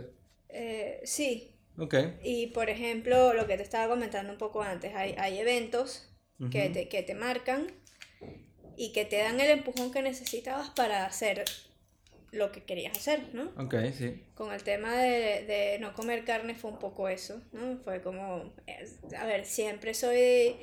O sea, yo por ejemplo no puedo ver un documental, que yo sé que es algo muy natural, en donde el tigre mata a la jirafa, etcétera, ¿no? Pero Ujú. ese tipo de documentales siempre los quitaba porque no me gusta ver este- el sufrimiento de ningún animal, ¿no? Ok, sí. Aunque fuese algo muy natural, Sí.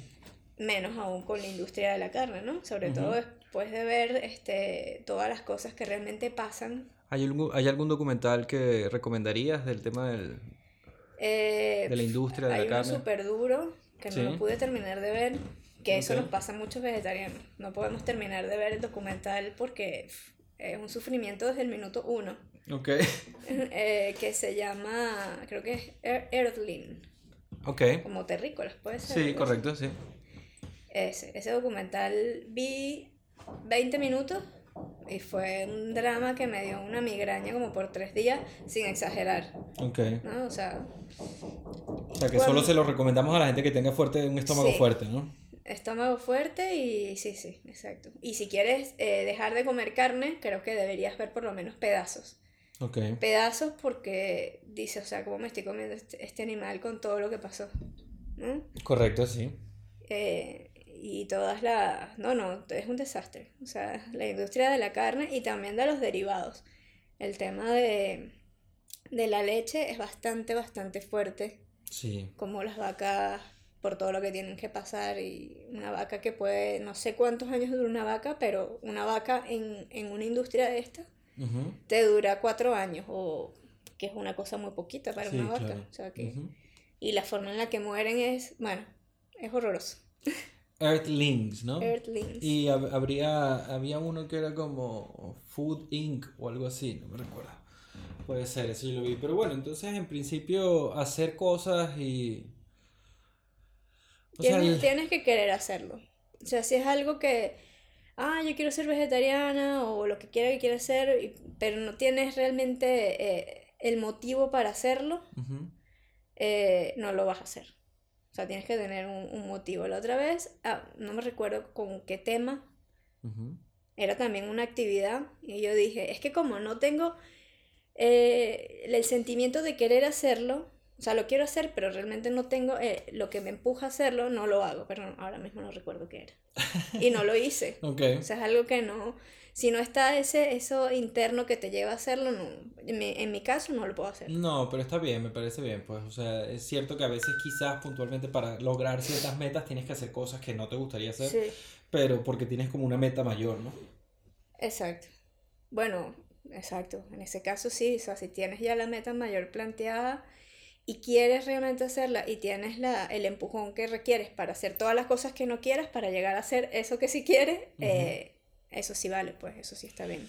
Ok, entonces me imagino que el, bueno, en- yo estoy, yo supongo que vivo lo mismo, ¿no? O sea, siempre que haya una meta o algo que yo quiera hacer, pues tienes que mamarte ciertas cosas. Mm, Y en general, pues sí que es cierto que los vegetarianos o, el, o digamos los vegetarianos, veganos, es una, o sea, más allá de que sea una comunidad, cada vez hay más clientes. Entonces, como cada vez hay más Sí. personas que se hacen vegetarianas, pues hay más opciones vegetarianas. Quizás poco a poco, sí, en verdad, más adelante se altera la forma en la que la industria de la comida quiere mm, sí, tratar a la, los animales. la otra vez este, leí eh, en Instagram Ujú, eh, que supuestamente el pico ujú, de, de la industria cárnica o de- del consumo de carne ujú. va a llegar en el 2025 y a partir del 2025 va a ir disminuyendo poco a poco. Ok, Me imagino que por esto todas las opciones, por ejemplo, McDonald's ya sí. está sacando su propia, bueno, no sé si es su Con- propia o en colaboración con alguien, pero Con su Beyond Meat. con Beyond Meat. Creo, ¿no? Era una de las cosas que No, se... no sé, no recuerdo. Sé que Pepsi y Beyond Meat se fusionaron para hacer un proyecto de, de, de esto y bueno, Beyond Meat y también hay otras mm, fábricas de, de carnes a base de plantas y tal, que me da risa porque siempre hay un, un dilema con el tema de cómo le dices carne si no es carne y qué le digo, ¿sabes? Sí, bueno, está bien, claro. Es una carne a base de planta, pero bueno, es verdad, no es carne, entonces bueno, Sí. Una cuestión es un producto semántica. alimentario a base de plantas. Sí, correcto. Sí, y no me recuerdo que estaba... Nada, estabas hablando de lo de Beyond Meat y que... Eh, ah, lo del pico, lo del pico del consumo de carne que es para el 2025, o sea que es verdad que cada vez hay más vegetarianos y hay más veganos también.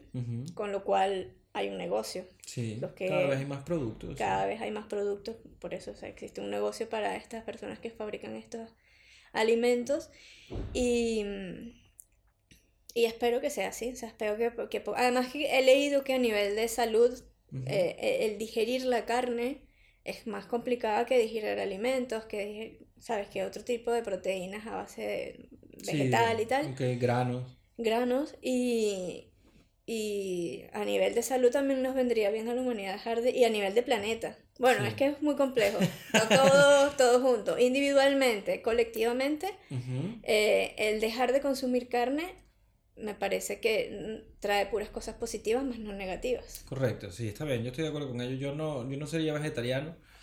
En principio, pues, si de repente veo que todo el mundo está siendo vegetariano, como para ayudar al planeta y cambiar un poco y tratar mejor a los, anu- a los animales, sí me uniría. Pero yo, para mí, o sea, para mí una muerte digna y, y, y comer carne, matar tu animal, Mm. respetarlo, me parece que es parte del ciclo. Pues entonces, Pero es que eso no es lo que pasa. Claro, por eso, sea, estoy en contra totalmente de la industria alimentaria, pero eh, no estoy en contra de la muerte. No, o sea, que- si es tú, si tú tienes tu propio, tu propia finca donde tienes tus propias vacas y vives, pero Probablemente vacas, ahí no las mataría. pero es que esas vacas, eh, bueno, es verdad, entonces tendrías que ser vegetariano. Sí, quizás solo las cabras. Las cabras son, creo, las únicas con las que en principio creo que no tendría problema matarlas, porque cuando Pero, las veo... pero no- le dieras una, una muerte digna, ¿sabes? No como sin esas duda, muertas claro. que, no como las, mm, las industrias estas de carne de cualquier tipo que Sí, el sí. animal está en condiciones precarias, etcétera. Es que el, eh, yo tengo ese, ese instinto de, de quizás de querer a los animales o de ser animalista. o- yo, yo lo tengo, pues, o sea, yo vengo con eso. Mm. Entonces, en principio no entiendo perfectamente el sufrimiento, pues. De Mm. hecho, supongo que esa es la razón por la... Me imagino que el Instagram o Facebook te comparten todo con todo, ¿no? O sea, de Dodo, todos los Ah, videos sí. estos de rescatar el perro, el perro Sí, estaba sí. terrible y está feliz ahora. De hecho, este, me da risa porque yo antes eh, usaba mucho el Facebook, lo dejé de usar porque empecé a seguir tantas páginas de animales y obviamente te ponen mm, muchas historias chimbas o feas, algunas con final felices y otras no. Y eso era una lloradera. Dije, no voy a usar el Facebook, no. En el Instagram lo tenía todo perfecto, no tengo nada de animales para no sufrir y tal. Este, empecé a seguir vainas animales y es, una, es un ritual, o sea, todas las mañanas veo una vaina de Instagram chimba Sí. y es como que... ah, Y después termina feliz, ¿no? Pero es un poco que coño, no, tengo que eliminar estas cuentas porque no puedo estar con esta sufridera diaria viendo animales ni nada de este Mm, tipo, Es ¿no? verdad, sí, co- correcto. Este, pero sí, el dodo este, que casi siempre son finales felices, Sí. eh, me encanta, siempre lo veo. Siempre estoy compartiendo cosas de animales, de gatos, de perros. Bueno. es verdad que, por ejemplo, me dan miedo las vacas. Eh, o sea, cuando las ves en cualquier vivo. animal grande, o sea, más grande que yo, Ujú. si las veo en vivo, me, no me o sea, no me acerco a ellas. Al Ujú. menos que tenga la confianza de alguien que conoce a esa vaca, de que la vaca es su vaca de la, de la Y que granja, no es una vaca asesina, ¿no? que no es una vaca asesina de, de la montaña. Ok. Este, Ah, lo dices por lo que están, las que están en la sierra, a veces por sí, allí como las libres. que están libres que yo no sé si son o esa vaca se arrecha y un día y viene y me clava un cuerno, qué sé yo. Bueno, no sé. creo que aquella vez en la que estás refiriéndote a una, a una anécdota en la que habían varias vacas al final del, del, de la- Del del trayecto. sendero, del Mm. trayecto. Eh, en, había, ah, reciente, en ese momento había una noticia de que Mm. una vaca había matado a un tipo, pero bueno, quién sabe cuál era la circunstancia. No Bueno. creo que las vacas sean asesinas. Pero yo no sé qué. No, no, yo no creo que. Pues. No creo que sean asesinas, pero no sé cuándo la vaca de repente va a tener un comportamiento que no es el adecuado, pues. O sea, Y es ese que verano, no sé. el verano del año pasado al que te refieres, que no se pudo, o sea, sí se podía, pero quizás no, no optaste por ello, quizás en contra de tus propios ánimos, ¿no? De ir a, de, de salir de viaje, de ir a otro país y tal, sino que te mantuviste en Madrid respetando bastante en respeto de todo lo que se recomendaba para con el COVID, de no salir siempre con la mascarilla. Eh, de hecho, la mayoría de las actividades que hiciste fueron al aire, outdoors, ¿no? Eh, no sé, fue un verano distinto, pero dirías Mm. que estar en la naturaleza, pasear por la montaña, caminar, todo esto, estar así, te ayuda a despejar de todo lo que pasa a veces aquí con el COVID, con el confinamiento, el estrés. Eh, Sí, ¿Sí? sí, sí. De hecho, el verano pasado lo que hicimos fue hacer senderismo en las montañas de Madrid. ¿no? Eh, es verdad que extrañé muchísimo el ir a la playa, el, el- esa, eh, esa vacación de playa, o sea, yo es que soy muy playera, O sea, pero entiendo que todos los veranos tienes una, como una tradición de ir a la playa y me a- gustaría. Ok. O sea, desde que llegué a Madrid no, no la tengo todos los años, pero me Ujú. gustaría tenerla, o sea, Ok, es como mi plan favorito, ¿no? ok. O sea, me encanta el sol, me encanta la arena, me encanta el ambiente de Sol, playa. la playa. Exacto. Eh, este verano pasado, por el tema COVID, las restricciones y tal, no pudimos salir, aunque creo que hubo un momento en donde sí, pos- sí se podía, no lo hicimos igual, eh, pero bueno, es un poco el sacrificio que hay que hacer, ¿no? Sí, y correcto. luego ya supongo que me recompensarán de otra manera. La La vida, sí. Sí. Me dará unas vacaciones otra vez en Grecia, una semana en Santorini. No, Bueno, pero si ya conociste ese, Bueno, quizás... no, eh, Santorini no, cualquier otra. Sí. O un tour por las islas griegas. Ok, había, el- había una cosa que, que hablé con Santi aquí en su momento, que creo que también hablé con Lucía, y fue un poco esa, digamos, lo que, lo que yo me refiero un poco como depresión COVID, que no Mm. llega al principio del año, que no llega durante el verano, sino que re- realmente se afinca cuando estamos pasando del otoño al invierno, ¿no? O sea, en este noviembre, este finales de octubre, finales de octubre, principios de noviembre. Sí, estaba poniendo el modo avión. Sí, nada, no, tranquila. Eh, ¿sufriste eso? ¿Viviste un poco esa depresión de invierno COVID? Mm, yo creo, o Y sea, si la a viviste, ver, ¿cómo esta- saliste de estaba, no, yo no llamaría una depresión así extrema, o sea, me sentí un poco más desanimada que antes porque, claro, eh, lo de la pandemia empieza en marzo, pasan esos tres primeros meses que era como incertidumbre, no sé qué está pasando, durará poco, yo creía que sí. Entonces era un poco como, bueno, vamos a esperar. Luego de eso viene el verano y ya sientes, o sea, el verano es como vida, sientes otra energía. Sí, correcto, totalmente de acuerdo. Es otra energía distinta y ya para noviembre, octubre, o sea, octubre, noviembre, es como volver a la realidad salías del verano, empezaba ya un poco el otoño, que por más que sea ya es un cambio de hora, el sol sale más, eh, se oculta más temprano, etc. Sí. anímicamente es otra sensación y es como un recordatorio de todavía seguimos como en marzo, ¿no? Entonces, ese, reca ese recaer en marzo, o sea, de la sensación de marzo, es un poco lo que yo creo que afectó a las personas, ¿no? Como... O sea, ¿eso fue lo que te afectó a ti? Sí, es como estoy en pandemia, eh, pienso que va a durar poco, viene el verano. Sí. ¿No? Me, me, distraigo, salgo, esto, lo otro, sol, tal. Y luego vuelvo al, al, al, invierno, al otoño, y es como, seguimos igual que en marzo. O sea, ya han pasado seis meses. Sí. Está empezando el tercer trimestre. Y seguimos igual, o hasta peor, ¿no? Porque es un poco ya esas ayudas que te había dado el Estado, ya cada vez, de, cada vez hay menos. Cada vez hay menos. Eh, ves que no hay posibilidades de negocio actuales. Y ah, bueno, ahí fue cuando empezamos con el mini market, un poco en otoño, finales de verano, principios de otoño. Y por más que sea, estábamos eh, motivadas con ese proyecto. Entonces, quizás no lo viví tan intensamente como otras personas que la, la depresión, les pegaría más fuerte porque seguían en ese mismo... Eh, en esa misma dinámica, yo por lo menos tenía el mini market, que aunque no fue un proyecto fructífero, mm, estuvo entretenido hacerlo, aprendí cosas. Claro, sí. Eh, estuvo bien, ¿no?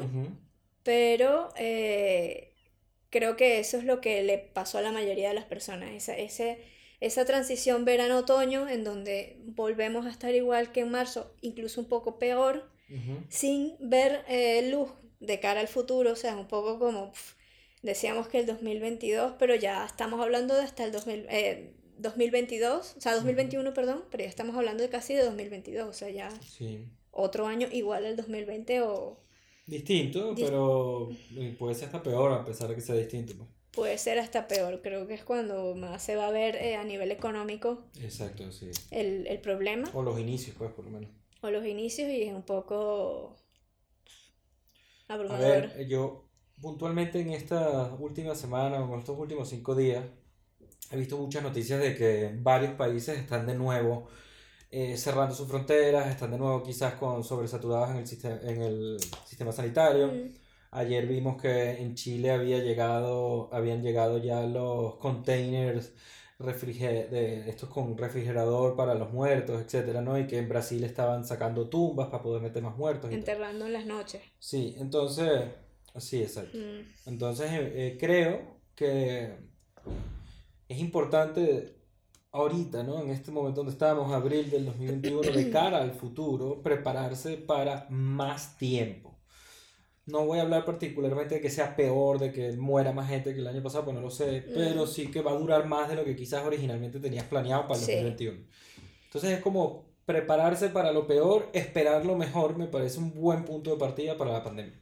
Exacto, eso, eso es lo que yo siempre, incluso con la pandemia y con otras cosas, con otros aspectos de la vida, siempre digo eso, siempre digo, espera lo peor porque si viene lo mejor, pues es algo positivo y, y, no, no, te cuesta tanto emocionalmente, pero si, si te esperas lo peor y viene lo peor, entonces ya estabas preparado y... sí, sí. Bueno, yo quizás con la pandemia no lo apliqué tanto, lo, lo aplico más con otras cosas de la vida eh, pero creo que es un buen consejo. O sea, creo que está bien. Lo que pasa es que a veces este, aceptar esa realidad es un poco mm, abrumador eh, internamente. Entonces... yo me acabo de recordar ahora que quizás una de las cosas que, que más te no, te, no, no, que te deprimió, pero que te afectó, que te movió el suelo, fue la idea de quizás tener, o no quizás tener que, pero quizás irse de Madrid mm. en busca de, no de otra vida, ¿no? Porque quizás sería irse de Madrid mientras tanto para luego cuando pase un poco todo volver a Madrid, pero hay mucha gente que se ha ido de la ciudad, han, han, habido varios reportajes respecto de la vida en el campo, el sueño de la vida en el campo, la dureza de la vida en el campo. Sí. Mm, Es una, no una opción que quieras, pero es una opción que tienes y que bueno, en el peor de los casos uno se va de la ciudad, barata costos y tira para adelante ya en un pueblo, de quizás de la costa, en Portugal. Sí, a mí me, eh, no, o sea, me abrumó la idea en su momento de irme de Madrid porque tenía varios proyectos todavía activos Ok. aquí. Por ejemplo, el Minimarket, la empresa de limpieza todavía funciona, bueno, todavía funciona a un porcentaje muy bajo, pero Ok, está, ¿no? sí. Y eh, el, el- el irme y dejar eso aquí en manos de, o sea, no dejarlo en manos de mi hermana, porque ella lo haría perfectamente bien, Ujú. pero eh, dejarla sola con la responsabilidad Ok, no te parece justo. No me parecía justo. Ok. Ella aquí cargando con todo y yo aligerando gastos en un campo, Ya, ¿sabes? Como yo también tengo que irme, ¿no? Ok, Eh, si me tuviese que ir, no me iría para el campo, ok. ¿no? Me iría para un pueblo playero, ¿no? De Un pueblo con el mar. Eh, creo que sería mucho más... mm, o sea, es que como de pequeña fui tanto al campo, Mm. ¿no? Ah, los llanos. Sí. Ok. y es campo, o sea, eh, Ujú, sí, sí. o sea, no es un campo, pero es, no hay mar, ¿no? No. Entonces, no, no me iría a un campo o a un pueblo sin playa, sería un pueblo costero, me Ok. encantan, Ujú. además que me encanta, o sea, y si, y si tuviese un puerto, mejor, porque me encantan los puertos, Ok. me encanta eso de viene el contenedor, con los contenedores de China, de no sé qué, o sea, todo lo que obviamente como estudié comercio exterior y aduana, Sí, claro. me llama mucho la atención. De hecho es muy fino porque tú sabes que quizás en ese, en quizás ahora ya no se hace este chiste porque no, no es políticamente correcto y también en verdad realmente es, es hasta cierto punto denigrante para con la carrera. Pero tú te acuerdas que en ese momento, en otro mundo previo a las redes sociales, se decía que estudios internacionales era MMC, ¿Qué es lo que era? mientras me caso, Mientras me que caso. es terrible esa... Sí. Pero, en, eh, o sea, tú eres la, la- una de las pruebas vivas de que no es así. No, que- no, y, y yo estudié, o sea, con la mayoría de la gente, bueno, la mayoría, no sé, con los que más tengo contacto o que he visto que estudiaron conmigo tienen carreras finísimas. Sí, Trabajan claro. que sí en UNICEF, eh, trabajan, han trabajado en, en comités para la- las Naciones Unidas, trabajan en embajadas de otros países, en Italia, etcétera. Ujú. O sea, que he visto que se han desarrollado su carrera. Qué bien, o sea que fue una buena también eh, promoción la O de sea, ustedes. Sí, creo que, que eso de lo MMC es porque, No, eso era porque era una barbaridad de, qué sé yo, de gente de ingeniería o sí, porque lo ven como una carrera, porque son, cuatro, porque son cuatro años o cinco, no me acuerdo. Eran cuatro años, eh, estudios internacionales son cuatro años, sí. Eran cuatro años y por eso quizás también lo veían como que no son licenciados, aunque sí nos, No, sí graduamos como sí. licenciados, pero jodan. El hecho es que yo estudié con muchas personas que tienen carrera de internacionalistas. Ok, o sea que y, o además es el internacionalista se, puedes hacer varias, puedes irte por el área diplomática, puedes irte por el área de comercio exterior, ¿no? Ok, Entonces tienes como, bueno, me voy por embajadas o trabajo en ministerios o tal, o me voy a eh, departamentos de importación y exportación, aduanas, Que es un este, poco un poco más técnico esa parte. Pues. la O sea, parte de es menos- logística internacional, etcétera. O sea, que No, esa es la que a mí me gusta. coño, también tienes que estudiar de impuestos, de, Sí. de aranceles, Sí, de estu- en aduana, aduana, de- en la parte de comercio internacional, Ujú. estudias impuestos. Los aranceles, las políticas antidumping, todas esas cosillas de comercio internacional. Sí, ¿te gustaría quizás eh, algún día trabajar en eso o es algo que lo tienes ya como, como algo No. que amas pero que... Sí, sí me sí? O gustaría. sea, si te fueses para un, para un pueblo o costero con puerto... Me encantaría trabajar en un puerto. Ok, sí, sí, Sí, sí. ok, está bien. Bueno, eso es un, eso, eso es un buen plan de emergencia, ¿no? Iría en contra de todo lo que, o sea, porque desde, desde que me gradué nunca he sido empleada, siempre he sido emprendedora, Felicidades.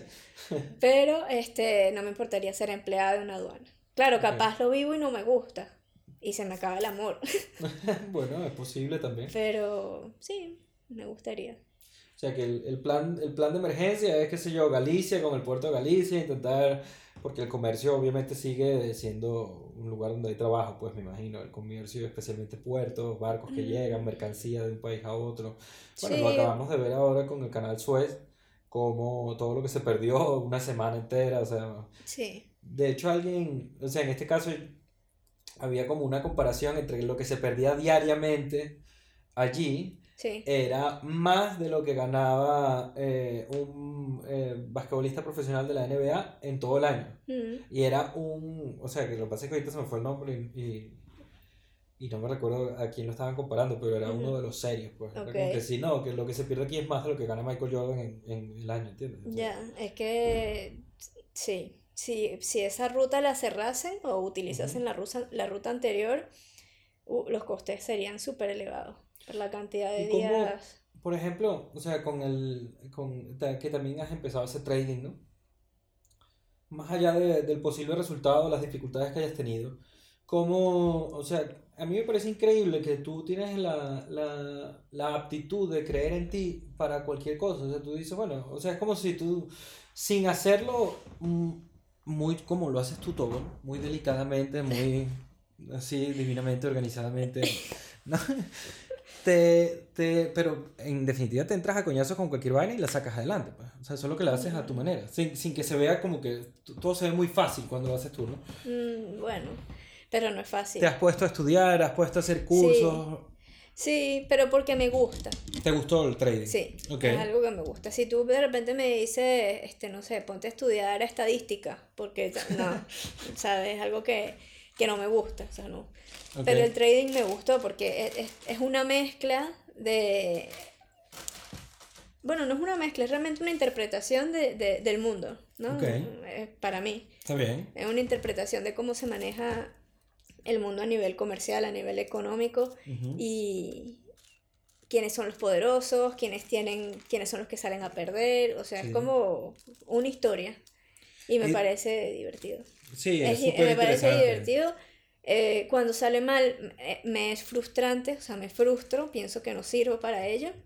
Cuando sale bien, pues estoy feliz, obviamente. ¿Cómo suele, ¿Cómo suele eh, lidiar con la duda? Porque el otro día hablando con Marta en, en uno de los episodios de Desvariando, ella, ella contaba un poco el relato de Expedito Lifestyle, su proyecto y tal, y cómo, cómo el proyecto tuvo como dos etapas. Una primera etapa de empezar a hacer, de entrar en duda, en pánico, todo el mundo lo hace mejor que yo, soy una mierda, mm. dejar de hacer las cosas y luego retomarlo porque le mandaron, porque le tocaba hacer ciertas cosas para traerse a su madre, ¿no? Entonces como de repente hacer su madre le dio cierta seguridad en sí misma y retomó la vaina y ya llegó un momento donde dijo, mira, sabes que me sabe mierda lo que piensa la gente, yo voy a seguir haciendo lo que me llena. Le dio confianza. ¿Cómo, ajá, exacto. ¿Cómo lidias tú con, con la duda, con esta duda que puede tener todo el mundo respecto de sí mismo, de las cosas que está haciendo? ¿Te comes la cabeza, no te comes la cabeza? Eh, o sea, ¿qué recomendarías en base a lo que te ha servido a ti? Porque o sea, porque tienes un buen, un buen porcentaje de efectividad en cuanto a terminar tus proyectos. Eh, yo creo que es querer. O sea, porque hay proyectos que, que no he querido hacer, ¿no? Pero que de repente me ha tocado hacer por compañerismo, por equipo, lo que sea, pero realmente no los hago dando lo mejor, sino dando lo necesario, ¿no? No entiendo. Eh, que creo que para poder querer hacer un proyecto, ¿no? Que es lo que me estás preguntando, lo que necesito. Terminarlo, o sea, ¿cómo lidias con la duda? No, simplemente lo termino y veo cómo, cómo, cómo sale.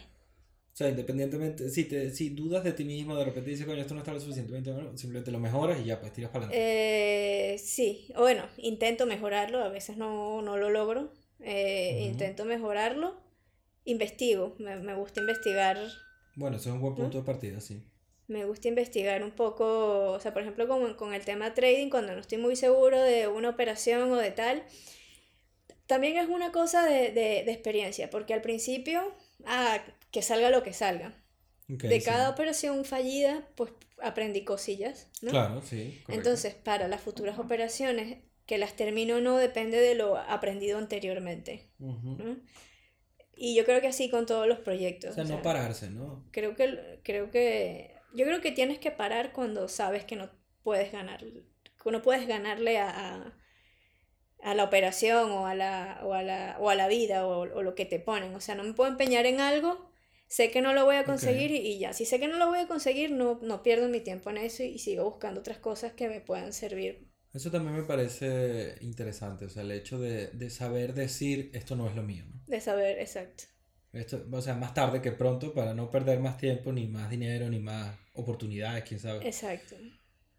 También, o sea, también te ha tocado tomar decisiones difíciles, ¿no? O sea, en este caso la decisión quizás anímicamente difícil, más cercana, entiendo que fue cerrar el abasto, pero es la decisión más acertada realmente. Mm. Entonces, también tener la fortaleza de saber cuándo cerrar las cosas, cuándo decir, mira, si acaso lo retomamos después, ahorita ya simplemente no es el momento. Sí, bueno, eh, específicamente con el tema del mini market, yo, o sea, yo tenía un, un plan B y tenía un tiempo, o sea, tenía, teníamos un plan B y teníamos un tiempo para hacer ciertas cosillas con el mini market. Cuando ya vimos que no funcionó esas cosillas en ese tiempo, ya, o sea, ya estábamos programadas para saber que íbamos a cerrar el mini market, pues, o sea, que no fue algo que me costó demasiado. Más bien yo me siento eh, contenta, Sí. ¿no? Porque pienso que, que ahora sí va, o sea, presiento que lo que viene está bien. ¿no?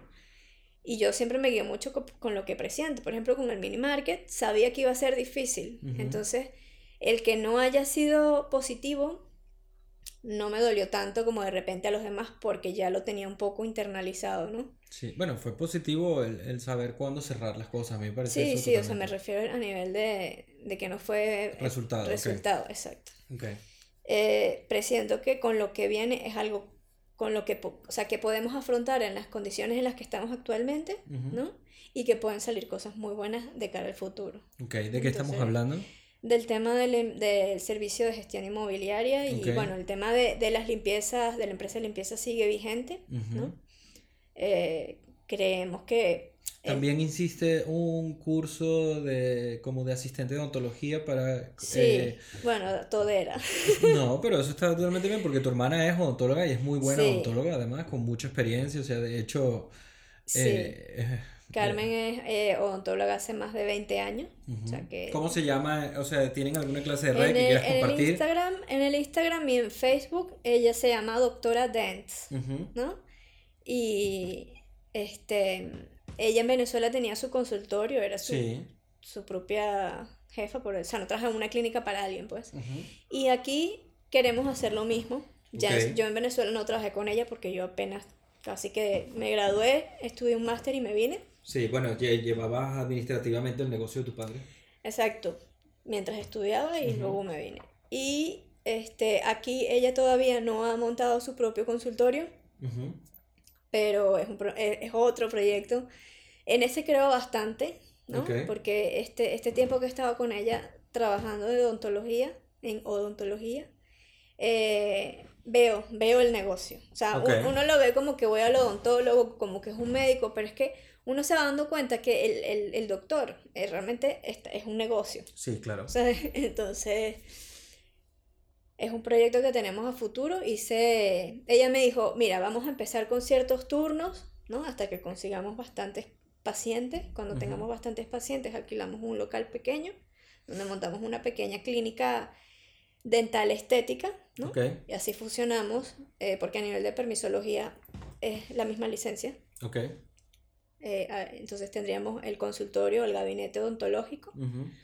Junto a un gabinete de estéticas en donde se haría todo lo que es limpieza faciales, cejas, todas esas cosas que las mujeres no hacemos. Sí, incorporarías lo de Em, lo que es como tatuarse la cara un poco. las cejas. No, no, pero no el tatú, sino lo que Ah, el, lo que hace mi madre, sí. la, el em, dermapen. Dermapen. Sí. Incorporarías ese Sí, tipo sí, de sí. servicios Sí, también. todo lo que es estética facial y corporal también, pues, porque... ¿Están buscando local ahora para ella? Mm, no, estamos esperando que pasen seis meses, Ok, que es el obligatorio cumplimiento que ella tiene actualmente en el gabinete que, que alquiló. ok. donde tenemos algunos turnos, eh, para conseguir todos los clientes que necesitamos. Y luego de cara al futuro, un local pequeño que actual hemos visto uno, actualmente hemos visto uno que es perfecto.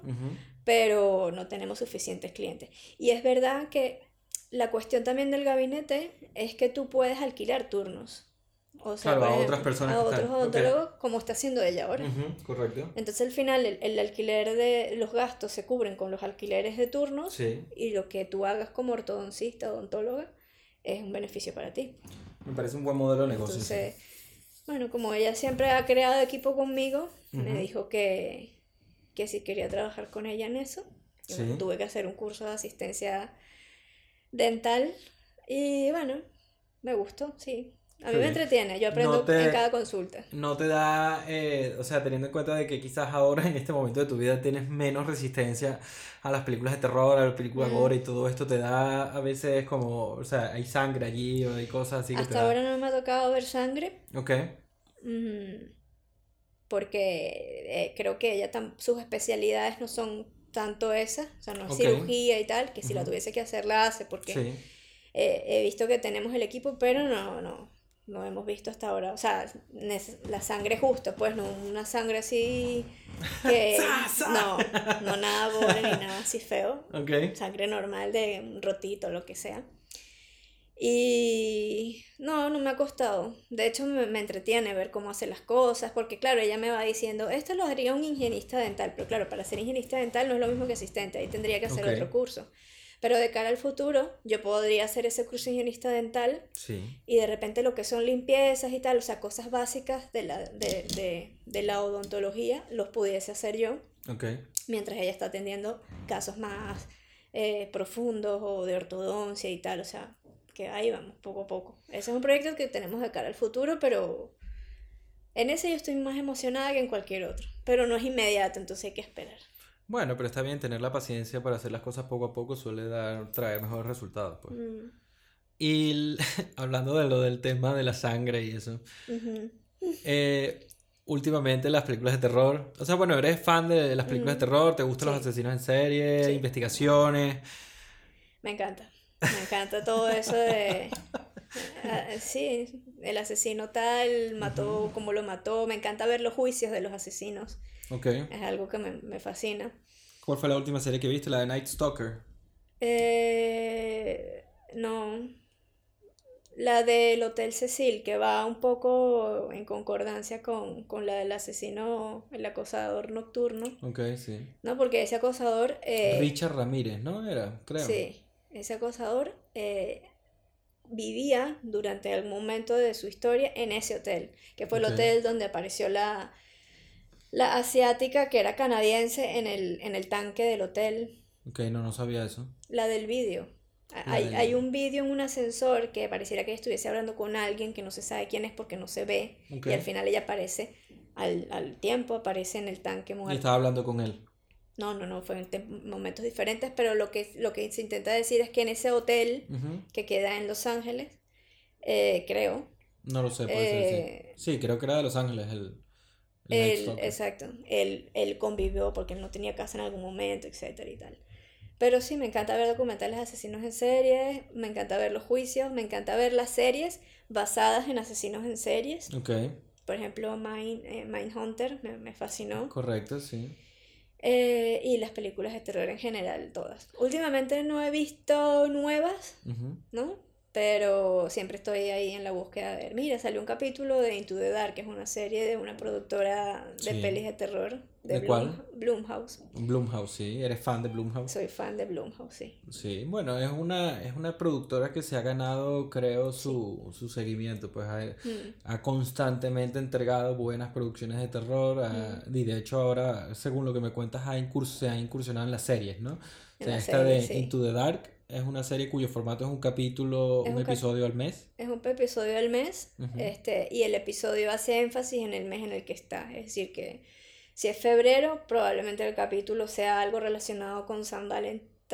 San pero- Valentín. San Valentín. San Valentín. San Valentín. San Valentín, pero eh, a nivel de, de- terror, de horror. Si es de repente agosto, pues del verano. Si es de diciembre, de Navidad, así. Pero todos basados en historias de terror de una hora y veinte o así. Se aparece una peli, realmente. Sí. Y de estas series, o sea, de series que hayas visto recientemente que te hayan gustado mucho. ¿Alguna que quieras compartir para gente que de repente quizás está confinada en Alemania, en Inglaterra o en Portugal? Eh, bueno, yo tengo mi, mi lista de series favoritas. ok, ¿cuáles son? Pero, a ver, una que recomendaría, pues también depende, ¿no? Del ánimo que tenga cada quien. Sí. ¿no? Pero, por ejemplo, me encanta la de Better Call Saul. Sí, claro. Es como, es una comedia medio acción. Ujú, Un spin-off de Breaking Bad. De Breaking Bad. Eh, Breaking Bad, obviamente. Ujú. Eh, soy fan de los zombies, por Ok. lo tanto me encantaría recomendar The Walking Dead o Fear the Walking Dead. Ok, el cuento de la criada. El cuento de la criada me encantan las historias distópicas. Este, de hecho, vi la serie dos veces, me leí los libros. Eh, normalmente uno dice que los libros siempre son mejor que, la- que, las series o las pelis, pero en el caso en el cuento de la criada, la serie está muy bien hecha, ¿no? Y, y todos los detalles que te dan son geniales. Eh, me estoy leyendo el libro de Brave New World, que es otra serie de disto o sea, otro libro de distopía, que también hay una serie, En que ese, también en la vi. qué, ¿De qué vas? Eh, es- el, el libro es viejo, no, bueno, pero en general la historia que cuenta un va poco. de una, o sea, una historia en, en un futuro cercano, por decirlo así. Creo que me recuerdo que es en, en Inglaterra, ujú. donde están los salvajes, que es como el mundo tal como lo conocemos, pero un poco más apocalíptico. O sea, así. Y están los, los que tienen mayores tecnología y tal, que viven como en un subnivel, que es una sociedad de- creada por, por clases. Ah, yo creo Los que alfa, los beta, vale. los delta. Que es, es un poco como si fuesen ingleses y americanos, ¿no? Los salvajes son como gringos pero o son americanos. también ingleses. Ah, también hay. Sí, ok. son de- O sea, y que es va como de una castas. historia de amor entre un salvaje Ujú, y una, no me recuerdo el nombre de ellos, o sea, una beta, porque eran clases, están los alfa, los beta, los tal, ok. A Brave New World. a Brave New World, Ok. sí, que Es también de- es distopía. ¿Y dónde la pueden encontrar? ¿En- para el streaming? ¿Está en yo Netflix, vi- Amazon? Yo la vi en, en Amazon, la vi en Amazon. Ok. Pero bueno, sí, me encantan la- las series distópicas también. Y aprovechemos, ya que estamos hablando de series, para quizás para investigar un poco Girls. Hablar un poco de la, serie, que Girls. tanto causó, Coño, fue una serie muy exitosa sí, y, y muchas personas la vieron. De hecho, se la, a por lo menos a Adam Driver lo lanzó al estrellato, fue la que realmente lo pone en el mapa, ¿no? Mm. Por- a pesar de que ya claramente ha, ha- ha dejado eso detrás para cualquier cantidad de cosas, pero... Esta serie, a ver, a mí, esta serie es viejísima, es del 2012 creo, empezó en el Sí. 2012. Ujú. Yo no la vi sino hasta en el 2021, o sea, pasó mucho tiempo, pero este, siempre estaba ahí. Lo que pasa es que la portada que está en HBO de esa serie no me llama la atención. Ok. Entonces, me la habían recomendado, había escuchado hablar de ella, pero cada vez que veía la portada era como que, uff, no. Ok. Porque la- las actrices me daban un poco de fastidio, pero al final las actrices, o sea, te, te conectas con todas ellas. Sí, ¿no? lo O hacen sea, bien. Y mm, no sé, es una historia Es que me encanta serie- porque es una serie de, de personas. o sea, Sí, correcto, es una serie de personas. Quizás puntualmente, o sea, la- las protagonistas tienen un, como, digamos, son chicas entre 20 y 25 años que están descubriendo su juventud, su sexualidad, Están o sea, creciendo, ajá, creciendo. Y, a ver, esta serie particularmente para mí es un misterio, porque es una serie que en principio no, o sea, de personas como yo que, que veía Dawson's Creek Ya. en su Yo momento, no vi Dawson's Creek, menos mal. y que sí, y que escuchó Spice Girls cuando era adolescente, pues que Sí. tengo esta, esta vertiente de repente quizás muy femenina. Ya. Eh, Girls es una de esas series que, marico, yo no sé qué tiene, o sea, está muy bien actuada. La verdad es que la interpretación, la interpretación de la mayoría de los actores y actrices es increíble. Mm, Y eso que no son así súper famosos. No, pero yo no sé, o sea, la chama, la verdad es que la, eh, la ¿cómo que se llama? Lina. Lina Dunham, la verdad es que, y puntualmente, te- como, como te lo comentaba antes, ella no era una persona que me gustaba su estereotipo, ¿no? No me Sí. Pero, mm, no sé, la verdad es que tiene mucho talento. O sea, para escribir una serie, para desarrollar personajes, entiendo que es muy biográfica. Pero es muy real esa película. o sea, el- la- no, no muy Sí. real, sino como que los personajes existen, ¿no? Porque O sea, son historias, exacto, no es... eh, no era, no era la típica serie de una investigación de un asesinato, de un policía, de un juicio o, o de una figura pública, sino era historias de la vida del día a día de cuatro chamas y de cuatro o demás tipos. Sí. Y cómo a lo largo de la historia, o sea, como a lo largo de las temporadas fueron creciendo esos personajes y fueron cambiando y fueron formándose eh, a lo que al final ellos serían. Por ejemplo, el novio inicial de, ¿te acuerdas, Marnie? La cantante. Sí. El novio inicial al final era un junkie, ¿sabes? Como él al principio estuvo bien, luego fue Súper exitoso. Emprendedor, exitoso, y luego terminó drogadito. Sí. o sea, cómo la, cómo la vida te cambia y, y la, la, la, historia de Girls es un poco así, o sea, como... Sí, ella Cómo vas creciendo y la vida te va llevando por ciertos caminos y, y es, es, divertido. Sí, yo siento que Madrid tiene eso que estás diciendo quizás de, que pasa en la serie, es que como cada personaje tiene distintas vidas, ¿no? Va, o sea, como que distintos, distintas vidas. Y Madrid me da, a mí me hace feeling de que Madrid te regala eso. O sea, si tú, por, si tú, eres, si tú eres fiel y genuino o real, es como que tienes la oportunidad de tener muchas vidas en Madrid. O sea, es como que siempre se renueva la ciudad, cambia la gente, pero si tú te quedas aquí, pues la vida va avanzando, pues va siguiendo. Claro, y tú vas, te vas moldeando a, a lo que la vida te va siendo ser. Coño, cuando hablabas de quizás en este momento en el que Yoko te permitió conocer más gente, salir un poco cuando tenías los primeros años aquí, pues esa vida que quizás tenías en ese momento no se parece en nada a la que tienes ahora y quizás esta que tienes ahora no se parecerá a la que tendrás en el futuro. Exacto. O sea que Madrid se, renueva. Pero, no sé, ¿tú crees que sea Madrid o...? Que yo creo que la vida es así en todo, a donde crea, a donde vayas, al final mi yo de los 20 no va a ser mi yo de los 30 sí, de los 40, entonces... Sí, a ver, creo Lo que, pasa es que lo hemos vivido en Madrid y lo vemos así. No estoy tan seguro de que en Caracas me pasara eso. Siento que la, en Caracas quizás la vida era un poco más estática, pero mm. Algo que estás diciendo es que crees que la vida es así y es algo que tú consideras y creo que también tiene que ver con cómo tú eres. Pues creo que a donde tú llegues siempre vas a ser y siempre vas a seguir viviendo. Entonces la vida como que para ti no se detiene. Que es una mm, suerte casi, una bendición. Bendecida y afortunada. no sé. Bueno, ahora que lo piensa, quizás sí, es como adaptarse a, a las etapas. Sí. Y ya, ahora me toca tal etapa y voy a hacer así. Y no me cuesta hacerlo. No, te, da, te da temor el futuro, la incertidumbre de lo que pueda pasar en esta década, no tanto en estos años, o simplemente lo vas tomando a medida que vaya llegando. Eh, cuando me detengo a pensarlo me da ansiedad, pero una ansiedad ligera. Yo no soy, yo no soy, yo no, soy ansiosa así de que, no, o sea, cuando me siento ansiosa, que lo siento porque el estómago lo siento raro. Eh, te da por el estómago la ansiedad. Sí, sí. Eh, digo, ajá, me, estoy ansiosa. Y entonces tengo mis mecanismos para distraerme de esa ansiedad. Bueno, eso está y bien. Y mis mecanismos a veces son este, algo pasará, algo bueno pasará. Eh, a veces lo dejo un poco a la suerte y eso no está bien, pero a veces digo, bueno, vamos a ver qué pasa y... Bueno, darle tiempo al tiempo también, pues que las cosas calcen. Y distraerme con otras cosas. Pues, mm, hacer actividades en las que me sienta productiva, que diga, bueno, tampoco estoy desperdiciando mi tiempo esperando que algo pase. Claro, sí, te entiendo. Y nada, sí, poco a poco me, me adapto a, a, las cosas y... Una, yo creo que una, una, última pregunta que te quisiera hacer antes de cerrar, porque creo que ya... Ah, terminamos ya. Queda pronto, tenemos casi dos horas hablando.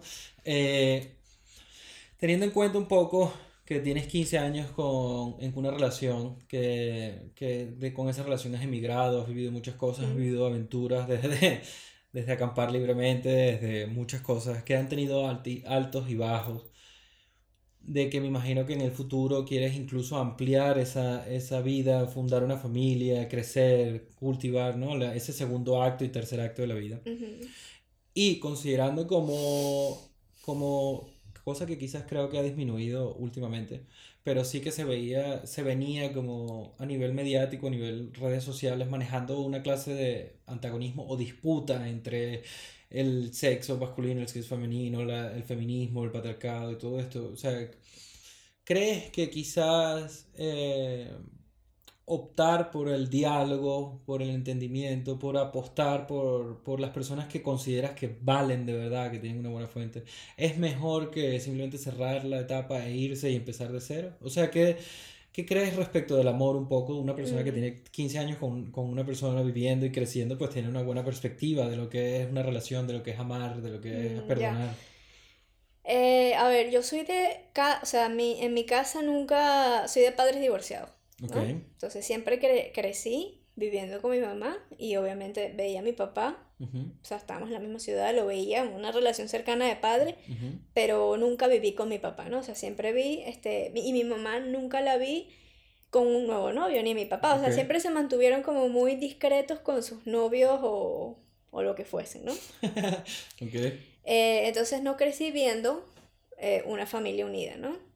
Sin embargo, yo me considero que, que, voy a ser una familia unida. No sé si es porque porque la vida me ha hecho así, porque de repente intento hacer lo contrario a lo que hicieron mis padres, o sea, no sé por qué, pero siempre he sido de, de novios y de novios a larga temporada. y, y, me veo así en el futuro. Okay. O sea, no me veo como una madre divorciada. Qué bien, felicidades. Sí. así me veo, pero uno nunca sabe qué va a pasar.